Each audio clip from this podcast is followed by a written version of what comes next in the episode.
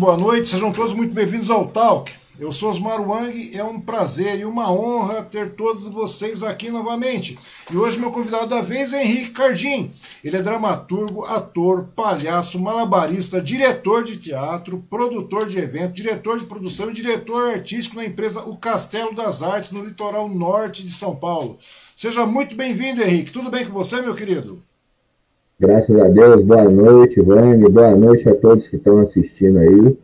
É um prazer aí poder fazer um bate-papo nessa noite friorenta que nós estamos passando aí hoje aí com essa virada de tempo. Pô, é verdade, está bastante frio mesmo, rapaz. É uma coisa absurda que nós estamos vivenciando aqui. Mas, primeiro momento, quero agradecer a sua participação, a sua disponibilidade, né? O seu aceite estar conosco aqui. E agradecer também que se inscrevam aí, né? Pedir para que as pessoas se inscrevam no nosso canal no YouTube, clique no gostei, compartilhe esses vídeos nas suas redes sociais. Assim você colabora e muito também no fortalecimento do nosso canal.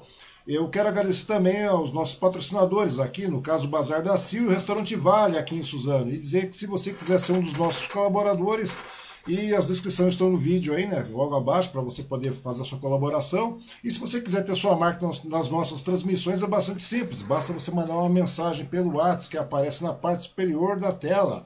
É um grande prazer ter você conosco aqui. Não só todas as pessoas que estão assistindo, mas como o nosso querido Henrique Cardinho, que fazia um tempo já que eu queria conversar contigo, desde a época de São Sebastião, e não consegui, né, cara? Pra você ver que coisa. Como é que o tempo passa, né, Henrique? É quando você falou realmente, foi bastante tempo atrás, você falou que você queria conversar, bater um papo. Pois é, rapaz, mas uma hora o tempo chega, né? Me conta uma coisa, Henrique, você é uma pessoa bastante conhecida aí no litoral de São Paulo, em São Sebastião precisamente, mas você é natural de onde, Cardinho? De São Sebastião. De São Sebastião mesmo, cara. E me conta aí, como é que foi essa pegada toda de São Sebastião até você se tornar. Porque quando eu te conheci, você já era. Eu te conheci como um artista de rua, como um palhaço de rua, não é verdade? Me conta aí, como é, é que foi essa pegada para você chegar a, a, a, ao, no caso, a trabalhar com a arte, cara. E no caso, identificar com as artes. E como é que começou esse seu interesse com a arte, cara? Então, Vale, é assim, eu sou natural de São Sebastião, né? A minha mãe conheceu um cara que chamava Walter, ele era de Macaé, região dos lagos do, do Rio de Janeiro. E eu saí daqui com 7 anos de idade, fui para lá, morei 10 anos lá e voltei para cá. Uhum. E pelo fato de eu ter morado no Rio de Janeiro, muito beco, favela, eu acabei indo para o caminho todo da vida, fazendo muita coisa errada. Quando eu voltei de lá para cá, ainda continuava fazendo as minhas coisas erradas, sabe? Uhum. Bom, aí eu acabei brigando com minha mãe, morava na rua, fiquei durante oito meses morando na rua, numa situação de rua. Aí foi aí onde eu conheci o pessoal do teatro, no ano de 2001. Em 2001? Quando, 2001, foi quando eu entrei no teatro. Porque eu conheci esse pessoal, me chamaram para assistir uma peça, que foi o Pedro Dorotino, do Enio Gonçalves, dirigido por Márcio DCN. Do, depois, foi no dia 21, isso. No dia 27, que foi ontem, eu entrei para o teatro ontem, foi meu aniversário teatral de 20 anos. 20 de, anos. De história, 20 anos. 20 anos, né, cara? Duas Me diz uma coisa, cara. A partir do momento que você entrou em contato com a arte, com o pessoal, os artistas de rua, cara, aí foi a mudança na sua vida de verdade, né, cara? Não, a arte de rua, para mim, foi bem depois. Porque assim, eu comecei nas oficinas culturais, uhum. aí eu fiquei durante sete anos estudando nas oficinas culturais. Uhum. No meio desses sete anos, no, no, meio desses sete anos, eu fui correndo atrás de workshop, cursos, porque aqui a gente não tem curso profissionalizante de aprofundamento é, artístico. Então, tudo que vinha de workshop para cá, eu acabava estudando. Em 2004, né, três anos depois que eu tinha entrado no teatro, eu comecei a dar aula de teatro. Porque uhum. quando eu fui reabilitado pelo teatro, o teatro fez bem para mim. Então eu comecei a dar aula para as pessoas no que o teatro pode te ajudar no seu dia a dia. Tinha mais o cunho social do que realmente teatral. Isso, depois de 10 anos, acabei ganhando até uma moção de aplauso tá aqui na minha parede, por esse projeto. Aí, em 2003, eu conheci uma trupe que chama Trupe Olho da Rua, que eles são lá de Santos. É um grupo bom pra caramba. Foi onde eu tive o primeiro workshop de teatro de, é, de, teatro de rua só que aí a minha, a minha ida para a rua, ela tem a ver com mais perseguição política. Uhum. Porque o que acontece? O teatro municipal aqui, ele só tem o nome de teatro municipal. Na verdade, ele é um centro de convenções. Então, quem tem é, prioridade na data, pelo menos naquela época era muito mais forte isso, depois de muita gente brigar com isso, isso mudou um pouco, mas naquela época, a escola tinha muito mais preferência do que eu, que era artista. Então, a gente era muito difícil ter data no teatro. então, acesso, a, gente né? é, a gente apresentava uma vez no teatro por ano, então a gente não tinha lugares para apresentar. Então, foi onde a gente começou a olhar para a rua e ver ela como tal. Foi onde a gente começou a fazer o trabalho de rua. Então, começando com teatro. Aí, quando eu estudei performance com o Marcelo Doni, que era da USP, finado, né, que morreu agora na pandemia, né, infelizmente a pandemia acabou Uns dizem que foi por causa do, do Covid, outros falam que foi infarto, mas então eu não sei porque eu não vi o da, da morte dele, mas ele faleceu durante a pandemia. Uhum. Quando a gente prende, fomos estudar performance com ele, que é uma coisa mais de intervenção urbana, foi aí que realmente a gente começou a ter um olhar para a rua como palco. Foi aí que eu comecei a trabalhar com o teatro de rua. A história do palhaço foi uma coisa muito legal, velho. Pois é, é isso que eu queria te perguntar, porque eu te conheci, muita gente te conhece na cidade como palhaço, né, velho? O pessoal te conhece e tal, o litoral norte inteiro praticamente te conhece, né, cara? E aí, tá, aí que vem um detalhe, isso que eu queria te perguntar. Por que, que você escolheu ser o palhaço, cara? O palhaço entrou assim de supetão, cara. Porque foi assim, eu e minha esposa, né, uhum. né, a gente é de teatro. Aí uma, uma, uma pessoa falou assim, ah, um casal de amigo meu vai fazer aniversário, pô, eles queriam contratar palhaço, vocês não querem ir lá tentar fazer? Aí eu, eu e ela olhou um pro outro, uhum. a gente é ator, então a gente vai contratar um palhaço. Fomos na casa do comer, lá da Dona Sônia, compramos figurino de palhaço e fomos fazer a festinha. Só que para mim, para a Jéssica não foi, é, assim, uma uma má experiência. Para mim já foi uma, uma horrível experiência. Uma horrível porque, experiência? Foi, foi, foi horrível, velho. Porque o que acontece? Quando eu saí, porque era uma casa grande, onde a criançada estava brincando, a faixa de umas 30, entre 30 e 50 crianças brincando no, no jardim, uhum. e eles deixaram uma casa para a gente se arrumar. Então, quando eu me arrumei bem primeiro do que a Jéssica, ela pegou e falou assim: ah, vai indo lá e, e diverte as crianças. Vai fazendo, saí, uma, vai fazendo uma sala da garotada, né, velho? Não, se liga. Na hora que eu cheguei, saí assim, eu vi a criançada, eu fiz assim. E deu um berro, cara, bem alto, para chamar a atenção das crianças. Quando eu acabei o berro, eu abri o olho, cadê as crianças? As crianças tinham vazado, velho.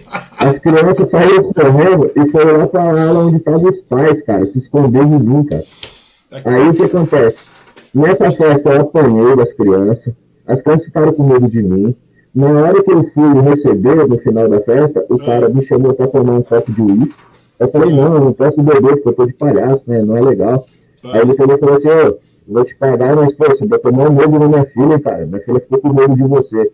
Cara, isso me corroeu por dentro, velho, de uma tal forma. Cara, mas, me... mas, se você for ver bem, velho, tem gente que tem medo de palhaço direto, mano. É uma coisa absurda, mano. O número de pessoas que tem medo de palhaço, velho, é uma coisa absurda, cara. Eu não achava que isso era verdade, porque eu sempre achei, eu sempre achei de boa esse negócio de palhaço tal, e não sei o que. Mas, mano, minha mulher tem medo de palhaço quando era criança, a, a netinha tem medo de... Eu falei, rapaz, mas como é que pode uma coisa dessa? Como é que a garotada pode ter medo de palhaço no primeiro momento, velho? Né? Porque algumas crianças têm, velho, mas algumas acho que ficam de boa. Você falou que subiram todas, mas uma meia dúzia deve ter ficado lá, né, mano? Não, eu apanhei, cara, as crianças. Porque o que acontece? No jogo cênico entre os palhaços, quando é dupla, existe o, o herói e o anti-herói. Uhum. No caso, eu fui o anti-herói nesse show. Entendi. Aí as crianças compraram a da Jéssica, ficaram amiguinhos dela e queriam me bater, cara. Esquece. É porque na realidade eles encarnam nisso, né, cara? Esse que eu ia te, ia te perguntar, porque a criançada, o palhaço vê, vê, é, gera um lado bastante lúdico na garotada, né, mano? Então, só que assim, isso foi ótimo ter acontecido. É, mas umas duas, três ocasiões que eu apanhei também de criança em algumas determinadas festas, hum. né? eu comecei a criar um, um pensamento que, pô, por que, que essas crianças têm medo de palhaço? Tem criança que não tem, mas tem criança que tem. Aí eu fui correr atrás de psicólogas e pedagogas para entender o que acontecia. Aí eu descobri que existe uma coisa chamada clorofobia, que é o medo do animado, Porque a criança ela está acostumada com o biotipo do pai e da mãe. Qualquer coisa que seja diferente do pai e a mãe, ela se estranha, ela estranha. Inclusive o pai, por exemplo, se você tem um filho e você é barbudo, você sempre está brincando com a criança, você faz a barba e pega a criança no colo, ela chora, ela estranha. No primeiro momento é assim, né, cara? Principalmente, é. quando, a, principalmente quando a garotada tem primeiro contato com o palhaço, né, cara? Porque ver um palhaço na televisão, ver um palhaço num filme, ver um palhaço numa foto é uma coisa. A partir do que a garotada vê um palhaço na frente, cara, é aquilo encarnado, né, cara? É, é uma coisa nova realmente encarnada na frente dela, aquilo que você falou, né? A criança acaba estranhando também, né? Então, aí, de acordo com, esse, com, esse, com essa pesquisa, eu acabei desenvolvendo uma metodologia de apresentação eu criei um espetáculo para conseguir abordar essa metodologia, que eu estudei junto com uma, uma psicóloga. Aí o que acontece? É um garoto, um Zezinho, que ele sonha em ser do circo. Só que ele não sabe o que é, como ser um palhaço. Então ele conta com a, com a, com a ajuda das crianças para se montar. Então o resultado final do meu palhaço, ele não é o resultado acadêmico, vamos colocar assim entre aspas. Uhum ele é o resultado do que a criança coloca, porque eu levo dois tipos de roupa, então eu faço o exercício da cidadania para elas aprenderem como é votar, né? Porque se hoje o Brasil está zoado é porque muita gente não está sabendo votar, né, Void? A grande então, verdade que, é essa, cara. A gente está né? passando um perrengue hoje por causa disso, né, cara? Né? Então eu aproveito esse momento para ensinar a molecada o que é exercer a democracia, o que é votar. Não votar porque o amigo quer, não pode votar em duas roupas, em uma só então, eu faço a eleição da roupa, qual roupa que eles vão querer que eu use, uhum. qual é o chapéu, se eu votar de chapéu, se eu votar de peruca, aonde eu vou estar me maquiando. Resultado dessa brincadeira, Vang, eu apresento para educação infantil, juvenil, adulto e melhor idade. Ou seja, creche, é um palhaço hoje, democrático, né, cara? É. Hoje eu entro dentro de uma creche, apresento para todas as crianças e todas elas vêm no meu colo para tirar foto. Tem criança aqui na cidade de São Sebastião que tinha medo de palhaço a ponto de assim, perder até o controle urinário, cara. Sabe, de acabar até urinando na calça, de tanto medo para ver que ficava. Hoje me chama de amigo Zezinho. E daí o negócio. Então, Daí o negócio foi mudando, porque na realidade você começou a estudar, verificar isso aí, e você foi no, no, ponto certo das coisas, né, cara? Você foi no foco da situação. Opa, por que, que, tá, por que a garotada tem medo? Tudo bem que existe aquela a questão de ser diferente e tudo mais, mas daí também tem um lado de você acabar é, é, pesquisando, né, cara? Você pesquisando, você acabou verificando esses detalhes todos e você acabou mudando esse, esse foco também, não é verdade? É, então, é, assim, é uma sinuca de bico, velho. Porque, assim, os profissionais do ramo, que é o meu caso, que eu sou palhaço profissional, eu sou habilitado, tenho DRT e tudo, isso não é muito bem visto a ponto de vista acadêmico. Porque não se pode tirar e colocar o nariz do palhaço diante de alguém, tem que dar as costas. Sim. No espetáculo, quem cria é a criança. Então, eu desmistifico o palhaço para a criança. Isso tem alguns palhaços que não gostam, criticam, acham ruim. Só que eu sempre respondo assim: ó, hoje, se você chegar na minha cidade e conseguir apresentar para a criança ela não ficar berrando, chorando no seu show, é porque eu fui lá mostrar o meu rosto primeiro. É verdade, Entende? cara. Você desmistifica a situação, né, cara? Porque na realidade a criança tem que tornar isso uma coisa prazível, né, cara? Uma coisa que ela venha querer bem. Me conta uma coisa aí, o Cardinho. Uma coisa que é bastante interessante, você que trabalha, você que trabalhou muito na rua e trabalha ainda na rua, né, cara, que tem contato com bastante pessoas, bastante artistas de rua, cara. Qual que é o significado da arte de rua para é, você, assim, que trabalha diretamente com isso? É liberdade total. Eu chamo de liberdade total. Porque, assim, as artes, antigamente, ela era cultuada a céu aberto. Uhum. Aí veio as classes dominantes, aí veio muros de pedra em volta das artes para capitalizar. Então, a arte plástica foi para dentro de uma galeria, o teatro foi para dentro de, de, uma casa de espetáculo, sabe? Então, perderam o muro. Antigamente era tudo feito na rua, na praça, não tinha casa de espetáculo. Aí, para capitalizar, fecharam elas. E eu acho que é muito mais democrático você apresentar na rua. Eu, eu particularmente, eu prefiro mil vezes apresentar na rua do que em cima de um palco num lugar fechado. Uhum. Por mais que cada um tenha o seu o coisa. Mas a rua é muito democrática, eu atingo muito mais pessoas. Entende? Tipo, eu consigo apresentar para muito mais pessoas. E a rua, ela é orgânica. Então, o espetáculo nunca é fechado. Esse, o cachorro que está passando na rua faz parte do espetáculo. Uhum. E, nesse, nesse, caso aí, foi isso aí que te motivou a vender a arte na rua, assim, digamos? Porque querendo ou não, é uma maneira, é um ganho, é um trabalho, né? É aquela coisa toda. Mas isso aí é que acabou motivando realmente você colocar a sua arte na rua, ô Cardi? Esse acesso não. rápido com, com, a população não. também? O, início, o início foi aquilo, né? A gente não tinha muito espaço, então a gente tinha que procurar esse espaço. Uhum. Aí quando a gente fez o, o, o curso de gestão cultural, a gente chegou à conclusão que a gente precisava vender a nossa obra.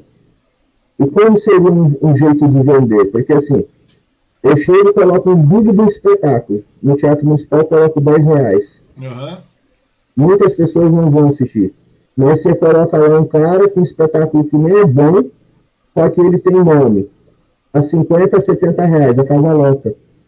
Então, eu coloquei na minha cabeça, quando eu comecei a estudar teatro, falando assim: você quer ser ator ou você quer ser artista? Para mim, as duas coisas eram a mesma coisa naquela, naquele momento. Hoje eu já sei que não é. Você não, ser artista não é, é uma ou coisa. você é ator ou você é artista. Tem uma diferença bastante Entende? grande, cara. Entende? Então, se eu vou ser ator, eu vou zerar só pela minha carreira. Por ser artista, eu tenho noção que eu vou ser perseguido, que eu nunca é, vou ter as portas trancadas, tudo vai ser difícil para mim. Então, eu nunca vejo a profissão, por mais que eu luto para ser reconhecido nela e luto para viver sobre a arte, para viver dela, uhum. entende? Eu tenho a consciência que muitas vezes eu não vou ser remunerado. Eu, tenho, eu já coloquei na minha cabeça, eu tenho que ter um segundo trampo, porque o país ele não permite a maioria dos seus artistas de viver sobre sua arte, porque o país não valoriza a arte.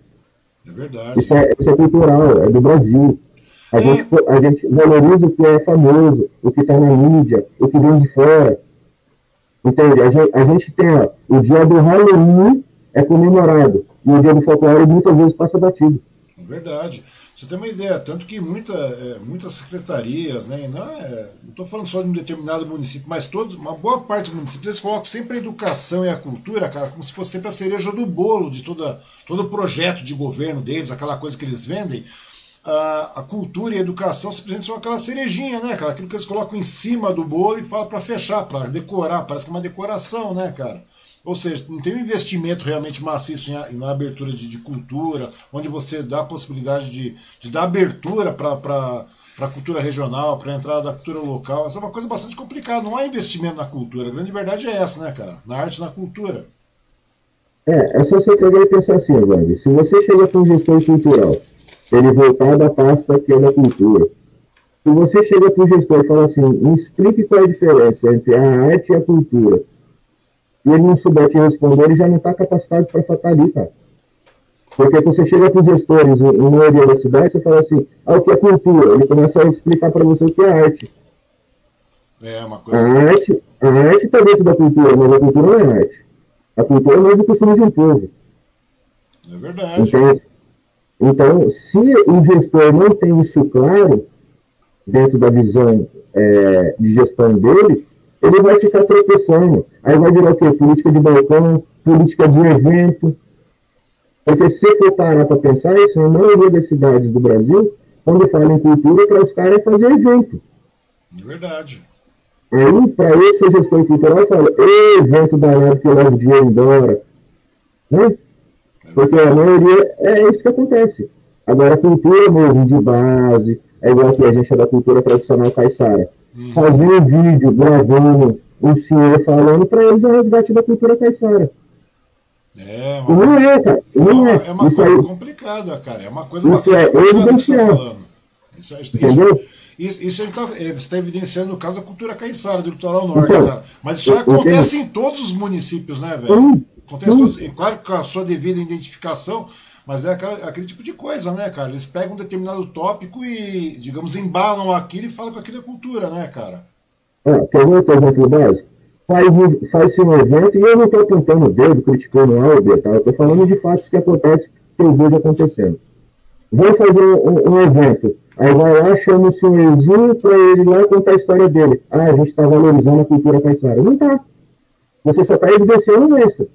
Agora, você dá condição dele manter aquele modo de costume dele, sem ele ter que fazer outras coisas? Você protege o ofício dele por lei? Cada vez que passa, vão criando leis lá em cima, longe da nossa realidade aqui, onde a gente não consegue ter nossos modos, nossos modos e costumes. Porque começa a ser proibido por lei. E aí, como vamos resguardar o direito dele de viver igual o antepassado dele vivia? É... Entende? Onde está promover a cultura? Não, compreendo perfeitamente o que você está falando, cara. É uma coisa bastante complicada, velho. Esse é um, esse é um detalhe que eu queria perguntar para ti também, né, cara? Agora voltando para a questão da rua, que é muito importante aí, cara, que eu acho que é onde começa a mover a situação toda, porque realmente você está em contato direto com o público e é onde você começa a moldar, cara. Porque a partir do momento que tá na rua, cara, que a população começa a, a, a, a fazer a pressão, começa a verificar essas coisas todas e cobrar do poder público, a coisa começa a mudar. Me conta uma coisa, na sua opinião, Cardinho, você acha que a arte de rua tem a, a sua devida valorização, cara? Se não, né? Aí que, aí que vem a pergunta: que caminhos devem ser tomados, na sua concepção, para que ela passe a ter um maior reconhecimento governamental e popular, cara? Porque aí que o negócio começa a mudar, não é verdade? É, primeiro, respeitar a Constituição Federal. É o primeiro ponto. No artigo 5, capítulo 9 da nossa Constituição brasileira, está escrito: é livre a expressão artística, comunicativa, é, independente de censura ou licença. Então, eu estou dando alguma coisa muito parecida com isso que eu falei, que eu não lembro exatamente agora assim a, a, a risca. Uhum. Mas é livre em todo o território nacional. Qual a explicação que você me dá de eu colocar um, um painel de artesanato no chão para vender e a, a fiscalização vir prender alegando que eu não tenho licença de ambulante. É. Já começa aí. Agora, eu tive uma briga aqui há mais de 10 anos na minha cidade, porque a gente não podia colocar artesanato no chão porque tomavam. Aí a gente foi, brigou, foi na Câmara Municipal, pedir é, uma lei de incentivo de proteção ao artista de rua. Uhum. Foi feita a lei de, dos dobradores públicos, feita via Conselho Municipal de Cultura, Hoje, as sete artes e seu desdobramento, porque são sete, aí se desdobram para mais, né? Uhum. Tem, tem o teatro, mas do teatro tem o circo, tem vários outros, né? Hoje você pode apresentar na rua, você pode expor na rua, você só basta estar notificando. E isso está na lei orgânica do município, que eu tenho a obrigação de, quando eu vou usar o público, de notificar ah, o órgão competente. No caso, como a, a, o, o leilador público, via pública, ela é da Seguro, então a gente estabeleceu uma lei que seja na Segura, também porque ela é 24 horas. Hoje, hoje você consegue. Só que como valorizar um artista de rua? Primeiro que o artista de rua ele está ali porque ele gosta. Sim. E ele não está nem aí para valorização. Essa é a parte doida da conversa. É. Quando o cara ele escolhe ser um artista de rua, é ele a plateia. Ele não está pensando no, no, resultado, que isso vai vir, que ele vai colher. É uma coisa filosófica.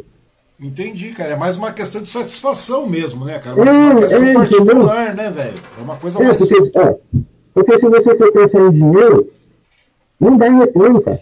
É, não, não é nem questão, é muito baixo. É, mas não é nem questão de dinheiro, cara. Eu digo reconhecimento assim para ter é uma disseminação de cultura, cara, uma disseminação da arte em geral, cara, que é uma coisa muito importante, né, velho? Por isso que eu acho que a valorização tem que ser feita realmente, cara, porque é a única maneira de você conseguir disseminar a cultura, disseminar a arte, cara. A grande verdade é essa. Porque não é nem a satisfação pessoal, é, não é nem a questão financeira, porque a questão financeira é aquilo que você falou, né, cara? É uma questão mais de satisfação pessoal, de, de do seu eu interior uhum. trabalhando, cara. A grande verdade é essa, de você colocar sua para quem quiser ver. A grande verdade é essa, não é verdade? Sim. Porque a. Olha, eu coloco lá o pescador, né, que é altamente conhecido essa expressão minha. Uhum. Você para, tira foto comigo. Quando você me dá uma contribuição, eu fico feliz sim, que vai ajudar a pagar minhas contas.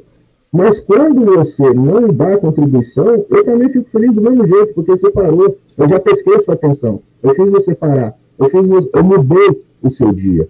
É verdade, cara. Você marcou o dia daquela pessoa, querendo ou não, né, cara? Aquela, aquela é. situação fica memorável, né, o Cardinho? Entende? Então isso para mim é muito satisfatório.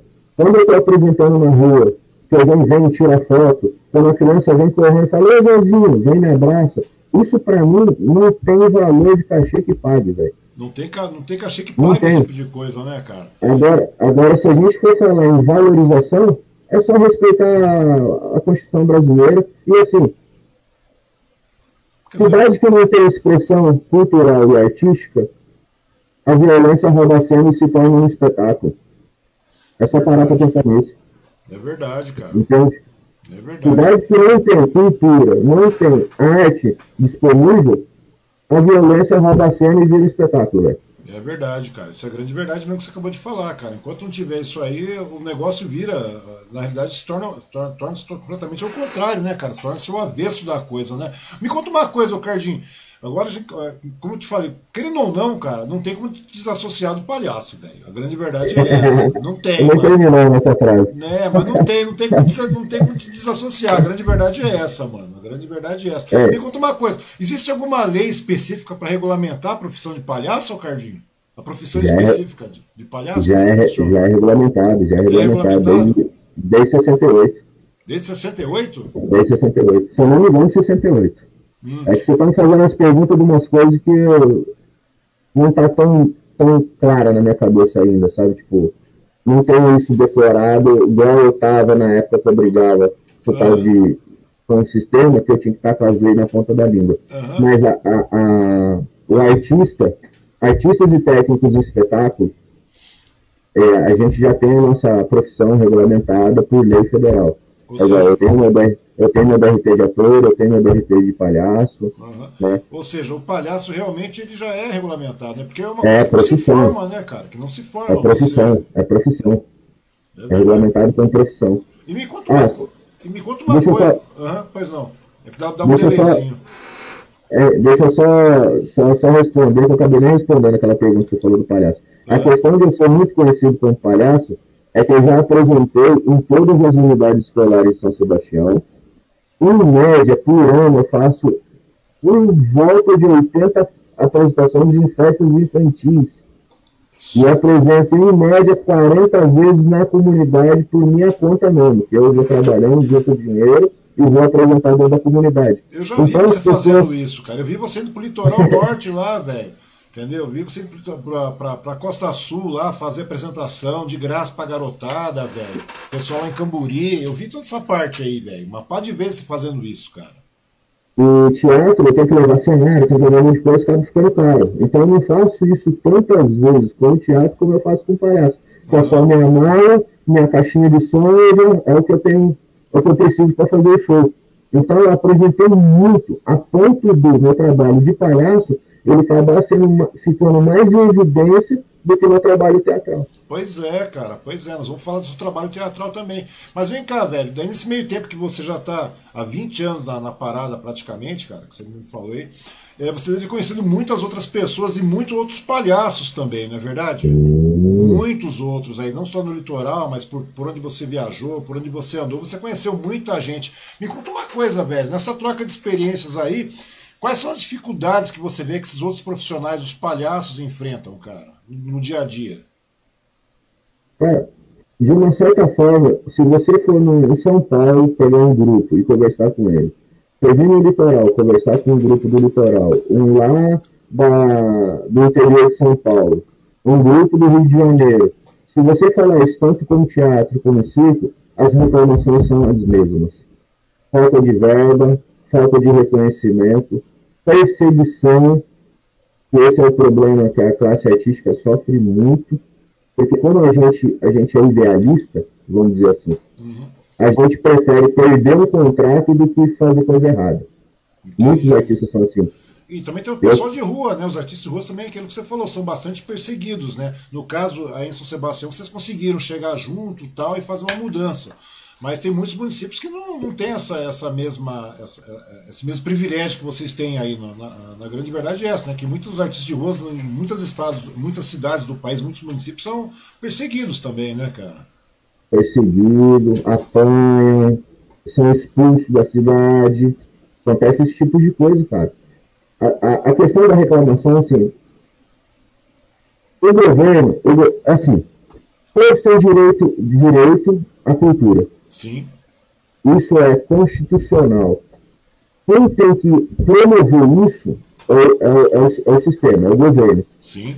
Só que aí o governo faz aquilo que a gente estava falando. Ele, ele, ele tem uma ideia equivocada do que é um movimento artístico e cultural, e eles fazem uma outra coisa, deixando somente a política de balcão. Então, a dificuldade nossa é ter recurso. A maioria dos grupos dos palhaços que eu conheço, todos se autobancam, do mesmo jeito que eu faço. Isso não é uma coisa exclusiva só do mim.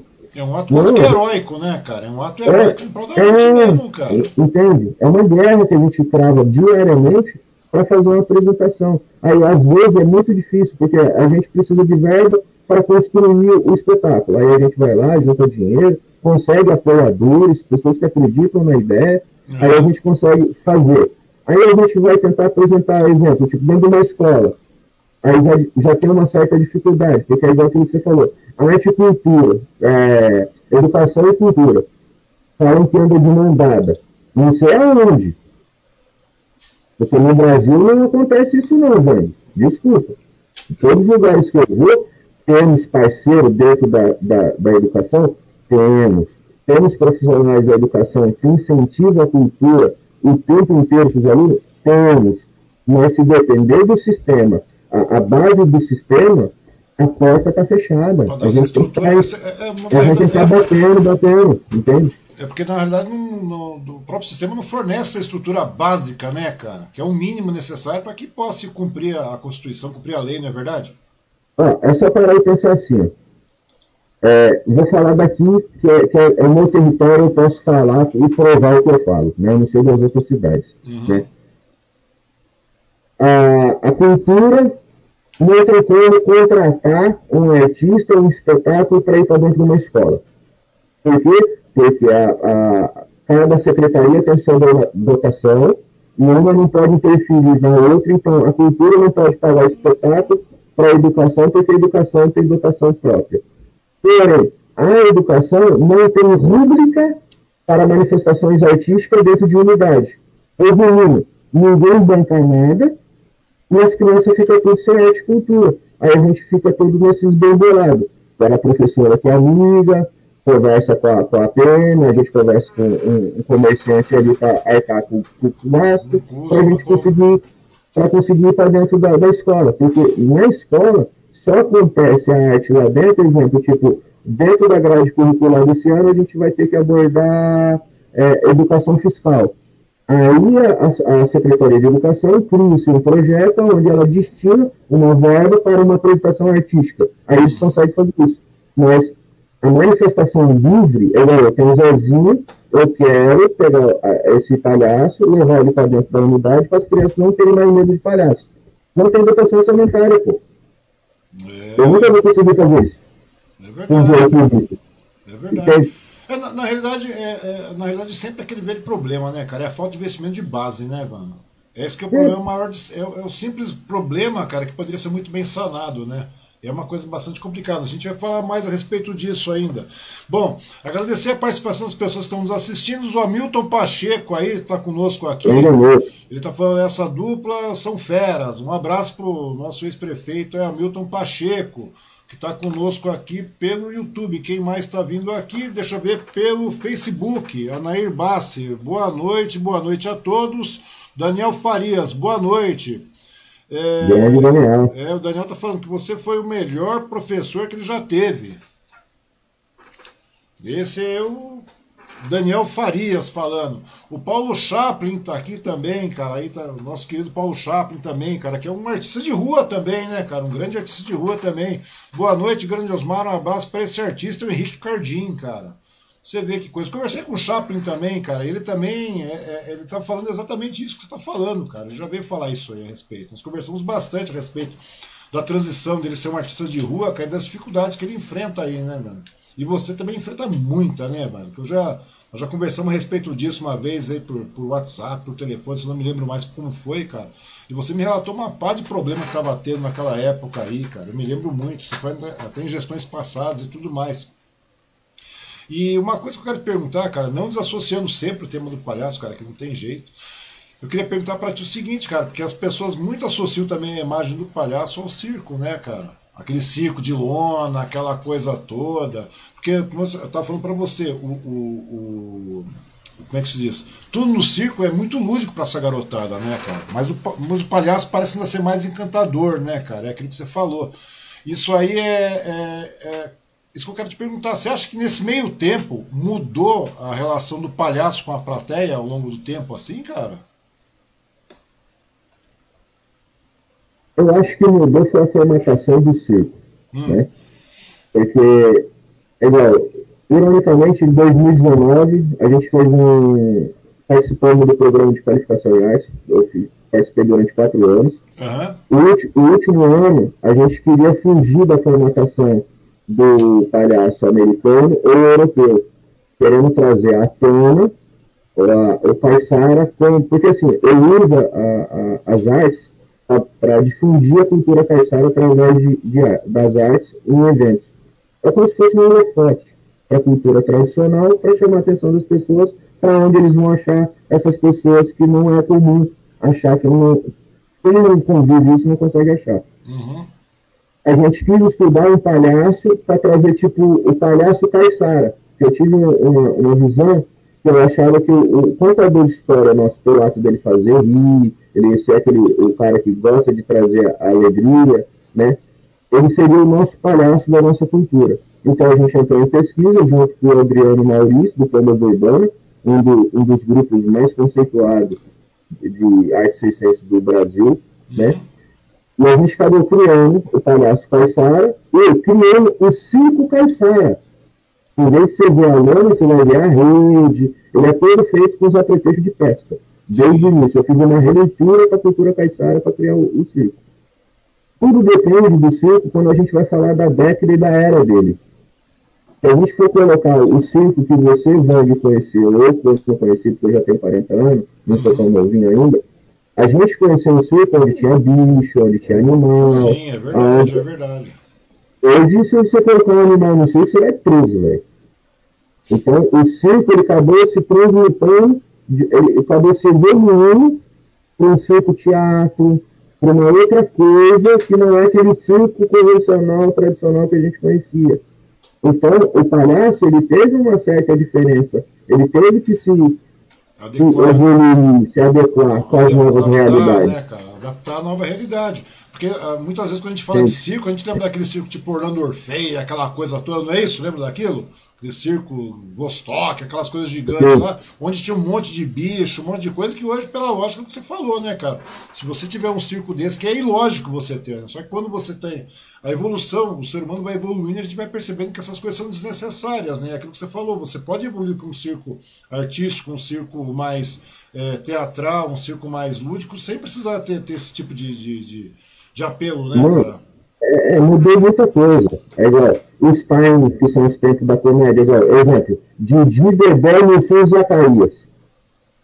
Se eles fossem tentar fazer o que eles fizeram no ano passado aqui, hoje eles iam presos. Eles seriam presos mesmo, cara. A grande verdade é essa. Muita coisa. Hoje a gente hoje está vivendo uma época de politicamente correto demais também. Né? Tem umas coisas meio, meio ilógicas aí, né? E me conta uma coisa: a gente está falando sobre circo e tudo mais, mesmo o circo teatral, mesmo o circo adaptado, mesmo o circo já, já adequado a essa nova situação, essas novas realidades de evolução que nós vivemos aí porque não deixa de ser arte circense, a grande verdade é essa, concorda comigo? Uhum. E a arte circense hoje parece que está sendo meio que atropelada né, por essa modernidade toda, que é celular demais, aquela coisa toda. Como é que a gente faz para resgatar essa arte nesses tempos tão corridos assim, ô Cardinho? Como é que você acha que pode ser resgatado esse, esse tipo de coisa, cara? Opa, mais um comentário do Chaplin aqui.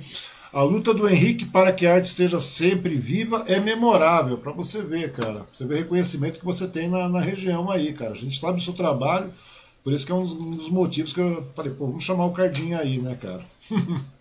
Como é que a gente faz para resgatar essa arte circense nesse tempo tão corrido, Cardinho?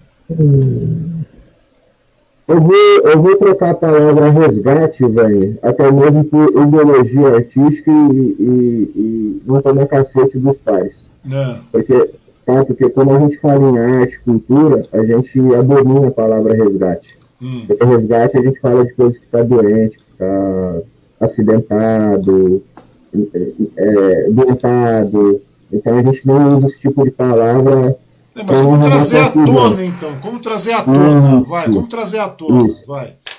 Como trazer à tona? Isso é uma boa pergunta. Porque assim, ó, é aquilo que eu te falei.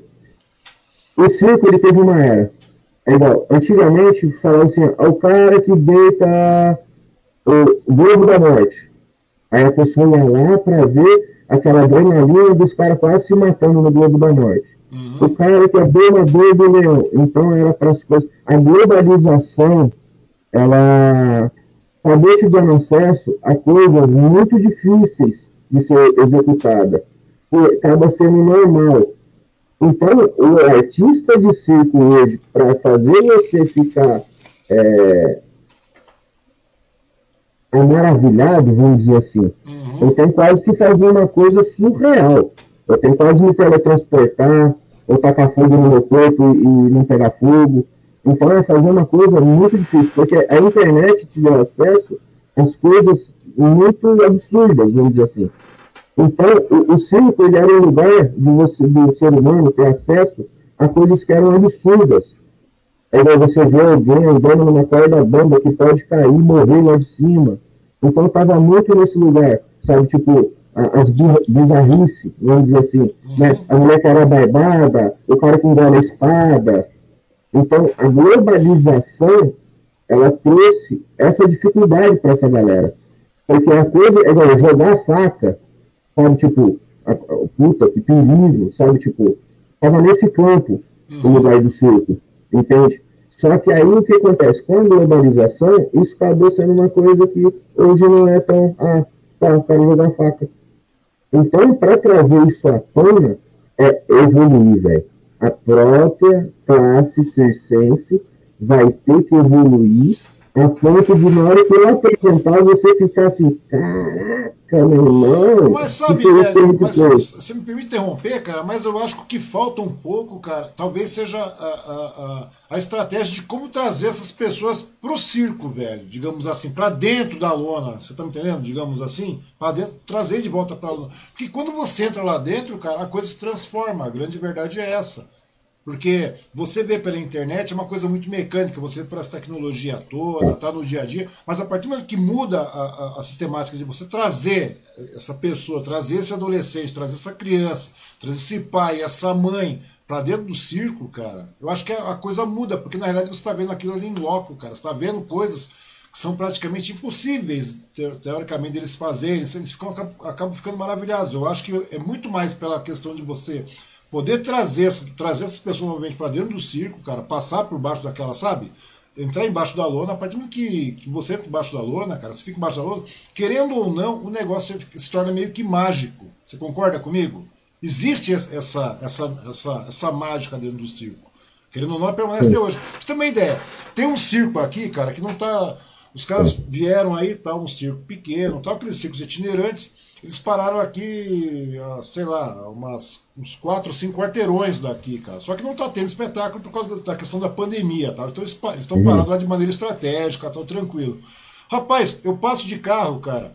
Tipo, dia sim, dia não, eu passo em frente àquela rua lá, cara, do lado. O circo é do meu lado, velho. Fica, eu fico naquela vontade de entrar naquela porra lá, cara, pra ficar assistindo. E não tem, não tem espetáculo. Se tivesse espetáculo, eu tava lá. Você vê como é que é o negócio, cara que parece que só o fato de você chegar lá, para quem tem uma idade como a gente, cara, tem a nostalgia de você estar dentro de um circo. E para quem é garotada, cara, existe a mágica de conhecer um circo. Porque a partir do momento que você entra lá dentro, o negócio muda.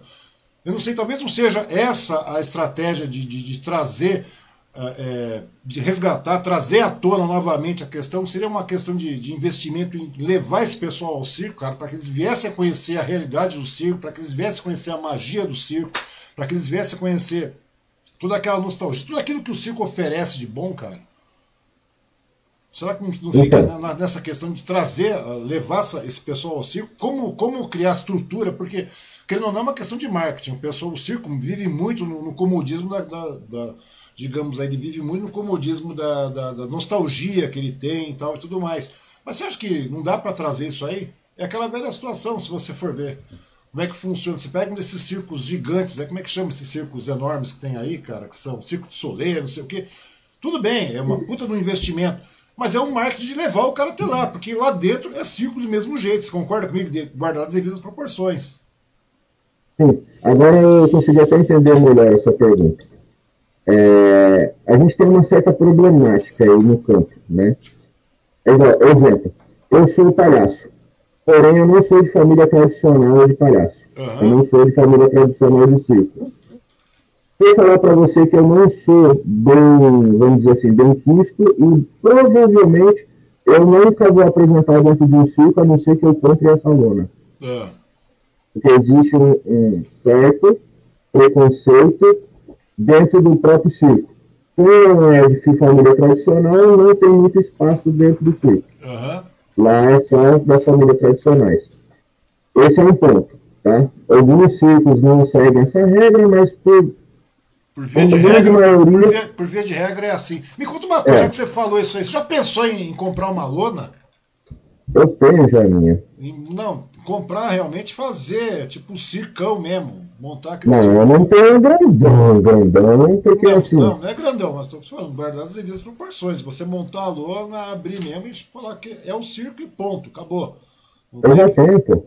É mesmo, cara? E aí como é que faz? Eu, é tenho, eu, eu, tenho o circo, o circo Estião, é. que é o, é o município, o circo, o circo que é o circo Caissara, e temos a lona do circo Estião para 15 metros. É. Só que a gente nunca armou ela ainda até hoje. Entendi, cara. Mas e aí, continua, continuando, mas continuando a conversa, falou assim, eu, a gente volta nessa, a gente perde o raciocínio, uhum. velho. É, é. Voltando naquilo que a gente estava falando, aí o que acontece? Tem muito artista, ó, eu vou te falar, eu conheço uma família tradicional de circo, que eles são donos de lona, etc e tal, Inclusive, foi ele que, que me trouxe essa informação. Falou: Henrique, esquece que você não vai apresentar em circo nunca, velho. Você não é família tradicional, ninguém vai deixar. Ele que me atentou a não ficar. Porque todo circo que vinha aqui eu ia pedir para apresentar. E eu sempre ganhava não. Até o dia que eu conheci esse cara. É, ele sempre teve o que chama show de variedades. Uhum. Tá? O circo, quando você vai ver o show, é, chama show de variedades aquilo. O show de variedade, quando ele coloca em cartaz, vem tipo, vai, vamos chutar números. Ele tem 400 lugares, sempre vem 50, estourou 100. Aí ele vai lá e pega, vai, uma Copa Pub da vida. Um show é, que a gente chama de. Ai meu Deus, não posso falar isso, mas eu vou falar. É, é, a gente chama de, de lixo cultural, né? É, são coisas é, mais em cima de net, não tem um produto artístico mesmo, né? É uma coisa mais voltada ao marketing. É casa nota. Quando é marketing, né, velho? A questão do marketing de venda, né, mano? Tá, tipo, vamos falar do Teletubby. É, o Teletubby, que já passou muito tempo, a gente não vai ter problema com isso. Aí vocês pegam lá, colocam os quatro Teletubby, o negócio acaba. Esse é muito. Como que eu vou manter um grupo de artistas para show de variedades, sendo que não traz públicos, porque ele tinha carro na rua, fazendo promoção, dando ingresso às vezes para as pessoas, sabe? Você ganha um e, e leva, você, cada três pessoas que chegam, você dá um, sabe? Para incentivar as pessoas a irem, não lotava casa. Então, existe, existe, teve um rompimento aí. Quando, quando a internet veio, que é isso que eu falei, eu atribuo muito a questão da globalização. Sim, é a globalização ela nos deu acesso a coisas inimagináveis. E aí você olha para o circo, que é onde você vê aquela magia do. É que tem um nome certo que eu não estou lembrando agora. É... Do absurdo, porque quando você ia para o circo, é uma arte absurda. Uhum. Aí a mulher contorcionista, a mulher traz o braço aqui, tal, traz o pé e beija aqui na, na coisa. Então você ia, não é igual um teatro que você senta, vai ver uma história. Não, você ia para você ver coisas. É, um é, impacto, é, né? Vinha, vinha um impacto. Sobrenatural, sobre-humanas, vamos dizer assim. Uhum. Uma coisa que era sobre-humana. Hoje a globalização evoluiu a conversa do o que é sobre-humano. Você vê, né, cara? O sobre-humano chegou ser um, é, O sobre-humano virou uma Peppa Pig, velho. A grande verdade é essa, cara, não é verdade? O sobre-humano virou uma Peppa Pig, cara. É inacreditável esse tipo de coisa, mas é verdade, é aquilo que você falou, velho. Me conta uma. Então, me... Só, só, só terminar esse raciocínio. Ah. Então, teve muitos artistas que eles fizeram uma reinvenção, se reinventaram hoje dentro do semáforo. No semáforo você só via malabarista. Hoje você vê equilibrista, você vê contorcionista, você vê artistas circenses de várias linguagens. Verdade, cara, é verdade. Porque eles tiveram que se reinventar. Primeiro que é difícil manter uma lona, é muito caro. Já começa por aí, é muito caro manter uma lona. O ato de eu deixar uma lona aqui dobradinha no meu quintal há mais de um ano, eu tô com risco de perder ela. Ela é. tem que estar tá sempre montada. A lona não pode estar desmontada. Aí você chega numa cidade, os caras querem te cobrar o olho da cara. Aí não tem retorno financeiro. Entende? Então, aí eles falam assim, cemitério, é, cemitério de, de circo, né? Você, a, a, a, você chega na cidade e a cidade não tem retorno. Entende? Então, é uma série de fatores, Vang, que foi acontecendo ao longo do ano, após ano, que trouxe essa realidade que está hoje. Hoje, sem brincadeira, o meu sonho, tem o Luciano Draeta aqui, que é um palhaço que, que ele tem um circo, que ele veio aqui para a cidade, uhum. e ele tem aqui um circo navegador. Eu brincando com ele, falei, pô, Lu, tô fazendo a minha lona, tô construindo a lona. Ele, puta merda, não é vê, né? Então tem gente querendo fugir da lona, tem doido que ir pra lona. pois é, cara, existe um. Existe um... É. É, mas é aquela, aquilo que você falou, né, cara? Em alguns casos é uma questão de, de satisfação pessoal também, né, velho? Senão Mas, não, não tem o porquê de você manter esse, esse, trabalho também, né? A grande verdade é essa, mano. Me conta uma coisa, cara. É, como eu te falei, né? A gente sempre tá falando da questão do palhaço tal, aquela coisa toda. Mas é o seguinte, cara, você, na realidade, sua vida é de teatro, cara. Você é um artista de teatro, você é um ator, você é um dramaturgo, você produz peça, você produz evento. Como é que tá sendo dar esse espaço, é, esse tipo de passo nesse momento aí, cara? Então, tá tudo parado. Né? São Paulo começou a voltar. É igual, dia 24 agora eu estava lá em São Paulo apresentando o Homem Megafone com a companhia CPI, que eu faço parte do espetáculo lá com eles. Inclusive o diretor e um dos fundadores aí de Suzano. Uhum. É um cara da hora de você trocar uma ideia também, que é o Edu Brisa. Que é, ele é, vem uma pegada nordestina, uma pegada de teatro baile, ele mistura o, o festejo popular com o teatro, é bem bacana o, uhum. trabalho que eles fazem. A gente estava apresentando aí. São Paulo já começou a voltar à tona. Aqui tá tudo parado, velho. Do mesmo jeito que estava lá atrás, está hoje, né? Aí fala assim, ah, não, então a gente apresentando, tá na ilegalidade. Estão apresentando, é, se a fiscalização de CISMAD chegar chegando, eles estão pegos, né? Então, eu, como eu sou Caxias, sou, se fala que não pode, por mais que eu estou no perreco, eu realmente não vou fazer. Entendi. Eles falam, vai ficar cinco anos. Eu vou segurar cinco anos, velho. Eu não vou fazer. Entendi. Entende? Porque se eu quero que as pessoas é, andem certa diante do sistema, eu também tenho que andar certo com ele. É verdade. Então, eu prefiro não apresentar, esperar. A gente abrir um canal no YouTube, que é o canal Caissara. Uhum. A gente mudou toda a nossa pesquisa no dia das nossas artes a nossa todo o conteúdo de pesquisa voltado à cultura caiçara, a gente está transportando ela para o audiovisual para a gente poder continuar trabalhando. Pois com é. segurança, etc e tal. Agora, teatro mesmo, eu só tenho projetos. Estou programando as aulas que eu vou dar quando voltar, uhum. os espetáculos que eu quero remontar, o centro cultural que a gente queria abrir em 2020, foi que a gente acabou não abrindo, né? Adiando. Então, é, é assim, estamos se preparando para a volta. Tá certo. Então, agora, mais ou menos, parado. Não, mas você falou com relação à questão do audiovisual, né, velho? Eu vi que você fez aí uns trabalhos de ator também, você participou de alguns média-metragem, aquela coisa toda que eu andei vendo por aí. Me conta uma coisa, cara. É, como é que foi isso para você, assim? Você teve muita dificuldade para interagir com a câmera, porque a interação com, com a câmera é bem diferente do que do, do presencial que você está vendo com o público por ali, né, cara? Você está vendo o público na hora, tal, tal e tudo mais. E quando você está numa produção, cara, de um, de um curta-metragem, de um média-metragem, aquela coisa toda, cara, a interatividade é diferente. Como é que funcionou para você, cara? Porque até o momento você é ator, mas você é um ator de rua, você é um ator de, de teatro, você é um ator que está em contato com o povo, diretamente, olhando no olho do, dos fulanos, está vendo a reação automática, assim, mano. E como é que tá sendo, como é que foi para você fazer esses filmes, cara? Como é que foi para você eh, participar, ficar na frente da câmera tal, não tem nada, só tem a lente, como é que fica para ti? Então, no começo da pandemia, quando a gente tentou ver o que, que a gente ia fazer, migrar para o audiovisual com o teatro, uhum. eu achei horrível. Criando metodologia, pensando na estratégia de abordagem para a câmera, mas o teatro é teatro, não confunda uma coisa com outra, que não dá Sim. muito certo.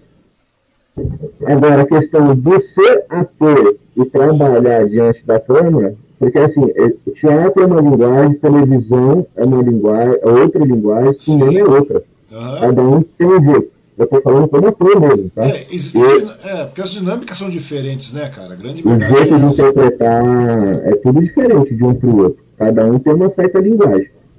Então, a questão de eu trabalhar, como eu já fiz, é, é, participei de longa-metragem, protagonizei filme, então eu já fazia alguns trabalhos antes. Agora, eu pegar a cultura tradicional caiçara e ir para frente do vídeo, aí como eu tenho a, a, minha formatação de teatro própria, eu tenho meu, meu, método próprio, eu posso me dizer que eu sou um teatrólogo, vamos dizer assim, entre aspas, eu tenho minha metodologia própria, então isso foi de boa, tranquilo. Uhum foi o canal Caixara. Eu trabalhando pro cinema, trabalhando, gravando, aí é questão de, de, de, o que eu gosto mais. Eu prefiro mil vezes fazer teatro do que uma produção audiovisual, porque é muito demorado, é muito chato, repete 300 milhões de vezes, é um negócio chato pra caramba de trabalhar. Não, e tem mais, né? Financeiramente é melhor. Uhum. Né, o audiovisual paga um pouquinho melhor que no teatro. Só que é muito chato, sabe? Tipo, você fazer uma gravação, você leva o dia inteiro, saca? E eu sou o cara da produção, eu gosto de produzir. O dia inteiro eu quero fazer 3, 4, 5, 6 peças, em vez de fazer uma cena. Entendi, entende? cara. Não, e tem mais também, né, cara? Eu tenho uma par de amigo meu que trabalha no teatro, né, que são atores e tudo mais. Porque Mogi, essa parte. Você, você conhece Mogi, é claro, né? Mogi uhum. tem um celeiro bastante grande na parte da cultura, aquela coisa toda e tudo mais, cara. É um celeiro cultural bastante grande. E daí tem várias pessoas aí, cara, que. Todos eles que participam de teatro, inclusive conversei com um deles aí, o, o Paulo Tenório, foi um dos primeiros camaradas que eu conversei de muitos anos, com esse Tenório de muito tempo. Ele falou, velho, a, a, reação é imediata, cara, e você sempre vai mudando, vai crescendo, cara. Todo dia você cresce, entendeu? Você cresce, consegue mudar, e você a cada apresentação você muda, ele falou. E coisa que não acontece no audiovisual, né, cara? No audiovisual, querendo ou não, é, é, aquele, é aquele encaixotadinho, não tem como você mudar, né, velho? Você é tem como crescer. É. Ou seja, você cresce também dentro do audiovisual, mas dentro dos parâmetros do audiovisual, né, cara? E você não cresce, digamos assim, você não cresce de uma maneira exponencial como você cresce em cima do, do, do palco, né, mano? No palco você cresce muito mais. Ah, eu, particularmente, eu sou de teatro, eu sou o cara de teatro, eu curto teatro, é, sabe? Eu amo teatro. Quando eu vou para o audiovisual, eu tenho que meter o pé no freio Uhum. Porque o teatro ele é muito mais carregado, muito mais acentuado. Na televisão é uma coisa mais apática. O teatro é energizado, né, velho? Saca, tipo, é? É, a, a, voz, a voz eu tenho que falar baixinho no audiovisual. Eu, quando eu vou gravar, eu tenho que me preparar antes para não explodir os microfones, não explodir o microfone. Entendi. Porque o teatro eu tô acostumado a falar alto para todo mundo ouvir, eu rebento com os microfones. me conta uma coisa, velho. É uma questão aí, cara, com relação. Porque você é um cara que, querendo ou não, você é um cara que está sempre pregado na, na, cultura caiçara, né? Você faz investimento pesado com relação à uhum. cultura caiçara. E como é que é a receptividade da população litorânea, da, litorão, da, da, da população caiçara, no caso, né, cara, com, com relação às artes em geral? As artes cênicas, principalmente, né, cara, que é onde você é mais forte. Você que está aí na rua, como é que você vê essa receptividade da, da população? Então, no começo eu tinha problema, né? É. Porque o Caissara não gosta de ver alguém fazendo peça de teatro falando dele, né? Porque assim, eu não falo de Caissara, eu falo do meu povo, eu falo de nós mesmos. Então, é, tem uma certa diferença isso. Uhum. No começo, por, pelo fato de eu ter morado 10 anos no Rio, muita gente me conheceu mesmo é, quando eu me conheci quando era pequeno, muitos não me conheceram, então acharam que eu era carioca. Então tem muita gente que me chama de carioca na cidade, achando que eu sou carioca. Né? Mas eu não sou, eu sou caiçara. Então, o ato de começar a fazer teatro e eu ia apresentar, as pessoas olhavam para ah, ele está aqui no engano da gente. Porque quando eu trago o caiçarês, eu trago o caiçara lá da década de 60, 70, que é o que está caindo no esquecimento, que é, é, é esse recorte da cultura tradicional que eu gosto de trazer para os meus espetáculos. Uhum. Então o pessoal achava que eu estava fazendo um curso de mangá, sabe? De estar tá zoando, tirando sarro. Então eles não gostavam antes no começo. Aí aos poucos eu fui cravando e fui brigando no meu espaço. Aí acabei entrando para o coletivo Caissara, né, que é um, um, coletivo de 70 famílias que luta pela, pelo direito dos povos tradicionais. Uhum. Aí lá eu comecei a explicar, gente, é assim, eu sou dramaturgo, eu escrevo texto. Em vez de escrever um texto falando de um cara de São Paulo, eu sou ator, em vez de interpretar Shakespeare, em vez de fazer coisa britânica, coisa americana, eu quero falar de nós, velho. Então, foi um trabalho de família que eu fui fazendo ao longo desses 20 anos, para eles entenderem que eu estou ali para evidenciar, para trazer a história à tona. Aí, hoje, depois de 20 anos, nossa, eu sou altamente aceito, graças a Deus. Tenho um monte de padrinho e madrinha da própria comunidade tradicional caiçara, mas tem muitos artistas que gostam, igual o Proac agora, por exemplo, a do Proac. Então a gente sabe que 50% é interior e litoral. Eu fui procurado por oito, por oito pessoas procurando artista caiçara para fazer projeto para o PROAC. Eu falei assim, olha, desculpa pessoal, mas eu já tenho meus projetos próprios, eu nem tenho tempo para me dedicar para esse tipo de projeto, que não são os projetos do, do Castelo das Artes. Eu não estou tendo tempo mesmo de, de, agenda. Pois é. Mas, mas, isso acontece muito, as pessoas vêm, aí eles querem fazer o Caissara. Então, acaba fazendo uma leitura um pouco, vamos dizer, superficial da cultura uhum. e traz isso à tona na cena. A comunidade, ela é feia. Ela, acontece muito assim, a pessoa vai montar ah, alguma, alguma coisa voltada, isso é na dança, na música, no teatro, tá? Aí precisa colocar uma música no espetáculo. De parte, cara, isso é a coisa mais normal do mundo, a pessoa colocar a minha jangada vai sair por uma, por É uma música linda. Mas tá falando lá do Nordeste, lá de cima, não tá falando do meu povo daqui. Então a gente olha assim pro cara falando, já não vou falar besteira. Porque a gente. É, é, o Caissara é muito bairrista. É, e eu parto do princípio. Pior do que fazer. É, melhor do que fazer errado é não fazer, velho. Verdade, cara. Então tem muita, muita gente vem querer falar da gente por, por, essa, por esse fato. Ah, existe lei municipal que dá obrigatoriedade de falar, é, a gente tem possibilidade de pegar para o ato porque a gente faz parte de 50% de cota, é, é bonito falar da cultura caiçara, então tem muita gente que se aventura. Eu, quando eu vejo os aventureiros chegando, eu não me chateio, juro, juro eu não fico chateado. Tipo, porque eu sei que muita gente quer entrar no mar, mas para você entrar no mar você tem que saber nadar, irmão. Entendi. Não é morre afogado. Então eu vejo muitos aventureiros chegar e querer falar da minha comunidade e cada um na praia. É, as pessoas acabam vindo e é. indo também, né? A grande verdade é essa, né, cara? A grande verdade é essa. E me conta uma coisa também, o, o Cardinho, porque não tem como a gente não falar disso, cara. Você acha, cara, que a arte de rua, que é um dos fortes, que eu te conheci dessa maneira e muita gente te conhece assim, não tem como a gente tirar essa imagem também, cara. O trabalho que você faz é dedicado geralmente ao pessoal, a cultura de fácil acesso, a arte de fácil acesso para as pessoas. Você acha que é possível fazer da arte assim, principalmente a de rua, que é mais acessível ao público, né, que é mais direta ao público, um modo de transformação social e cultural, cara? É, só parar para pensar assim, ó. Hoje eu estou aqui conversando com você, sou dado como exemplo na sociedade, aonde eu fui traficante, assaltante, morei na rua, fui mendigo, e hoje eu tenho a minha vida que eu tenho porque eu entrei na arte.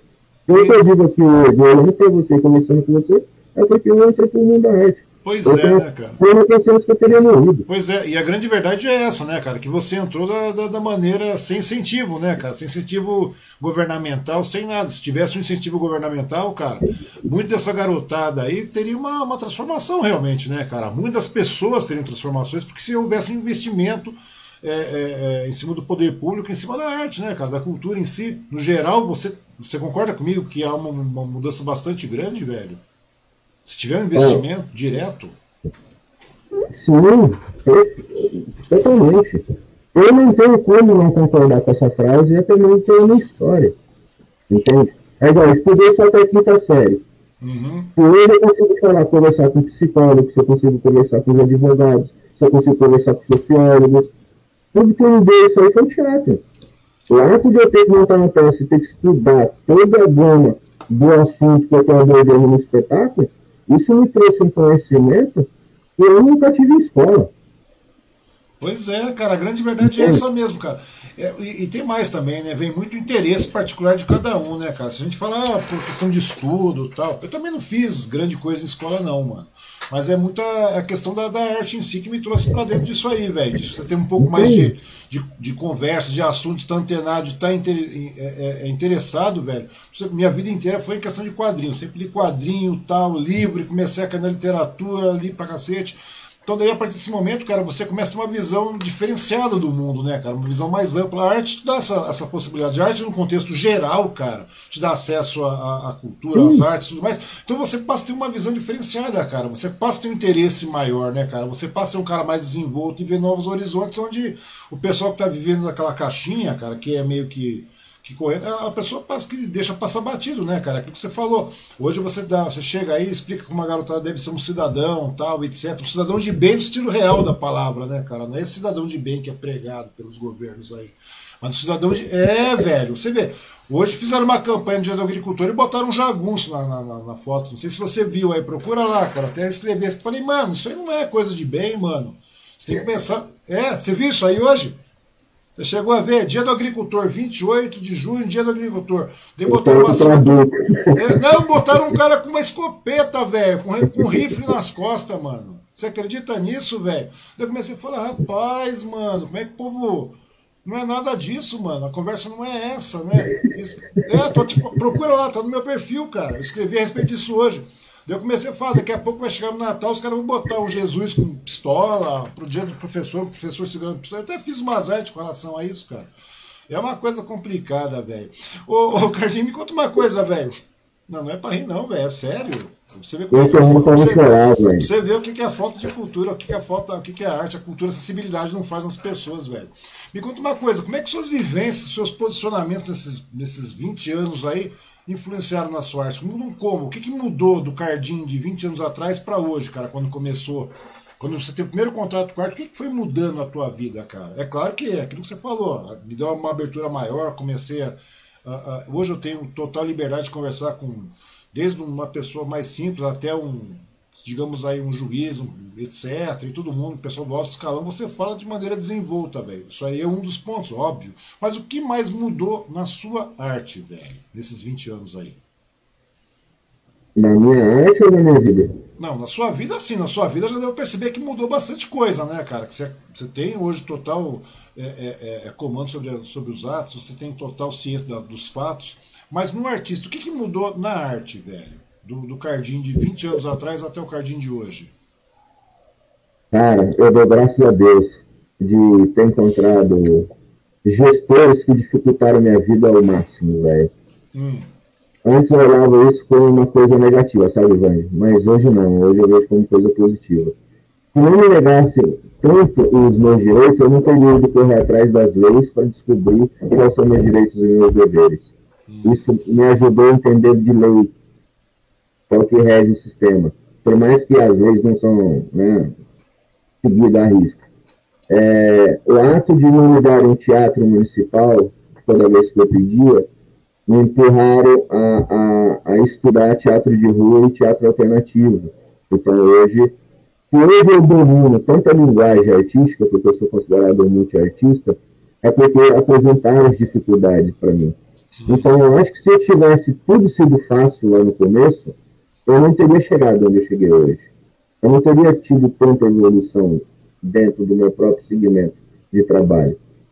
E assim, o ato de um dia eu escrever um texto de teatro e chegar, falar assim, poxa, eu escrevi uma peça de teatro. Aí pelo fato de eu ter tido só quatro anos de teatro, eu estava no meu quarto ano ainda de oficina, uhum. e uma, uma determinada diretora que tinha aqui que ainda tem aqui na cidade, né, tá meio sumida, mas ainda está por aí, ela virar para mim e falar assim, quem é você para querer montar uma peça de teatro? Você começou agora, se coloque no seu lugar. Quem é você para querer vir aqui dirigir uma peça?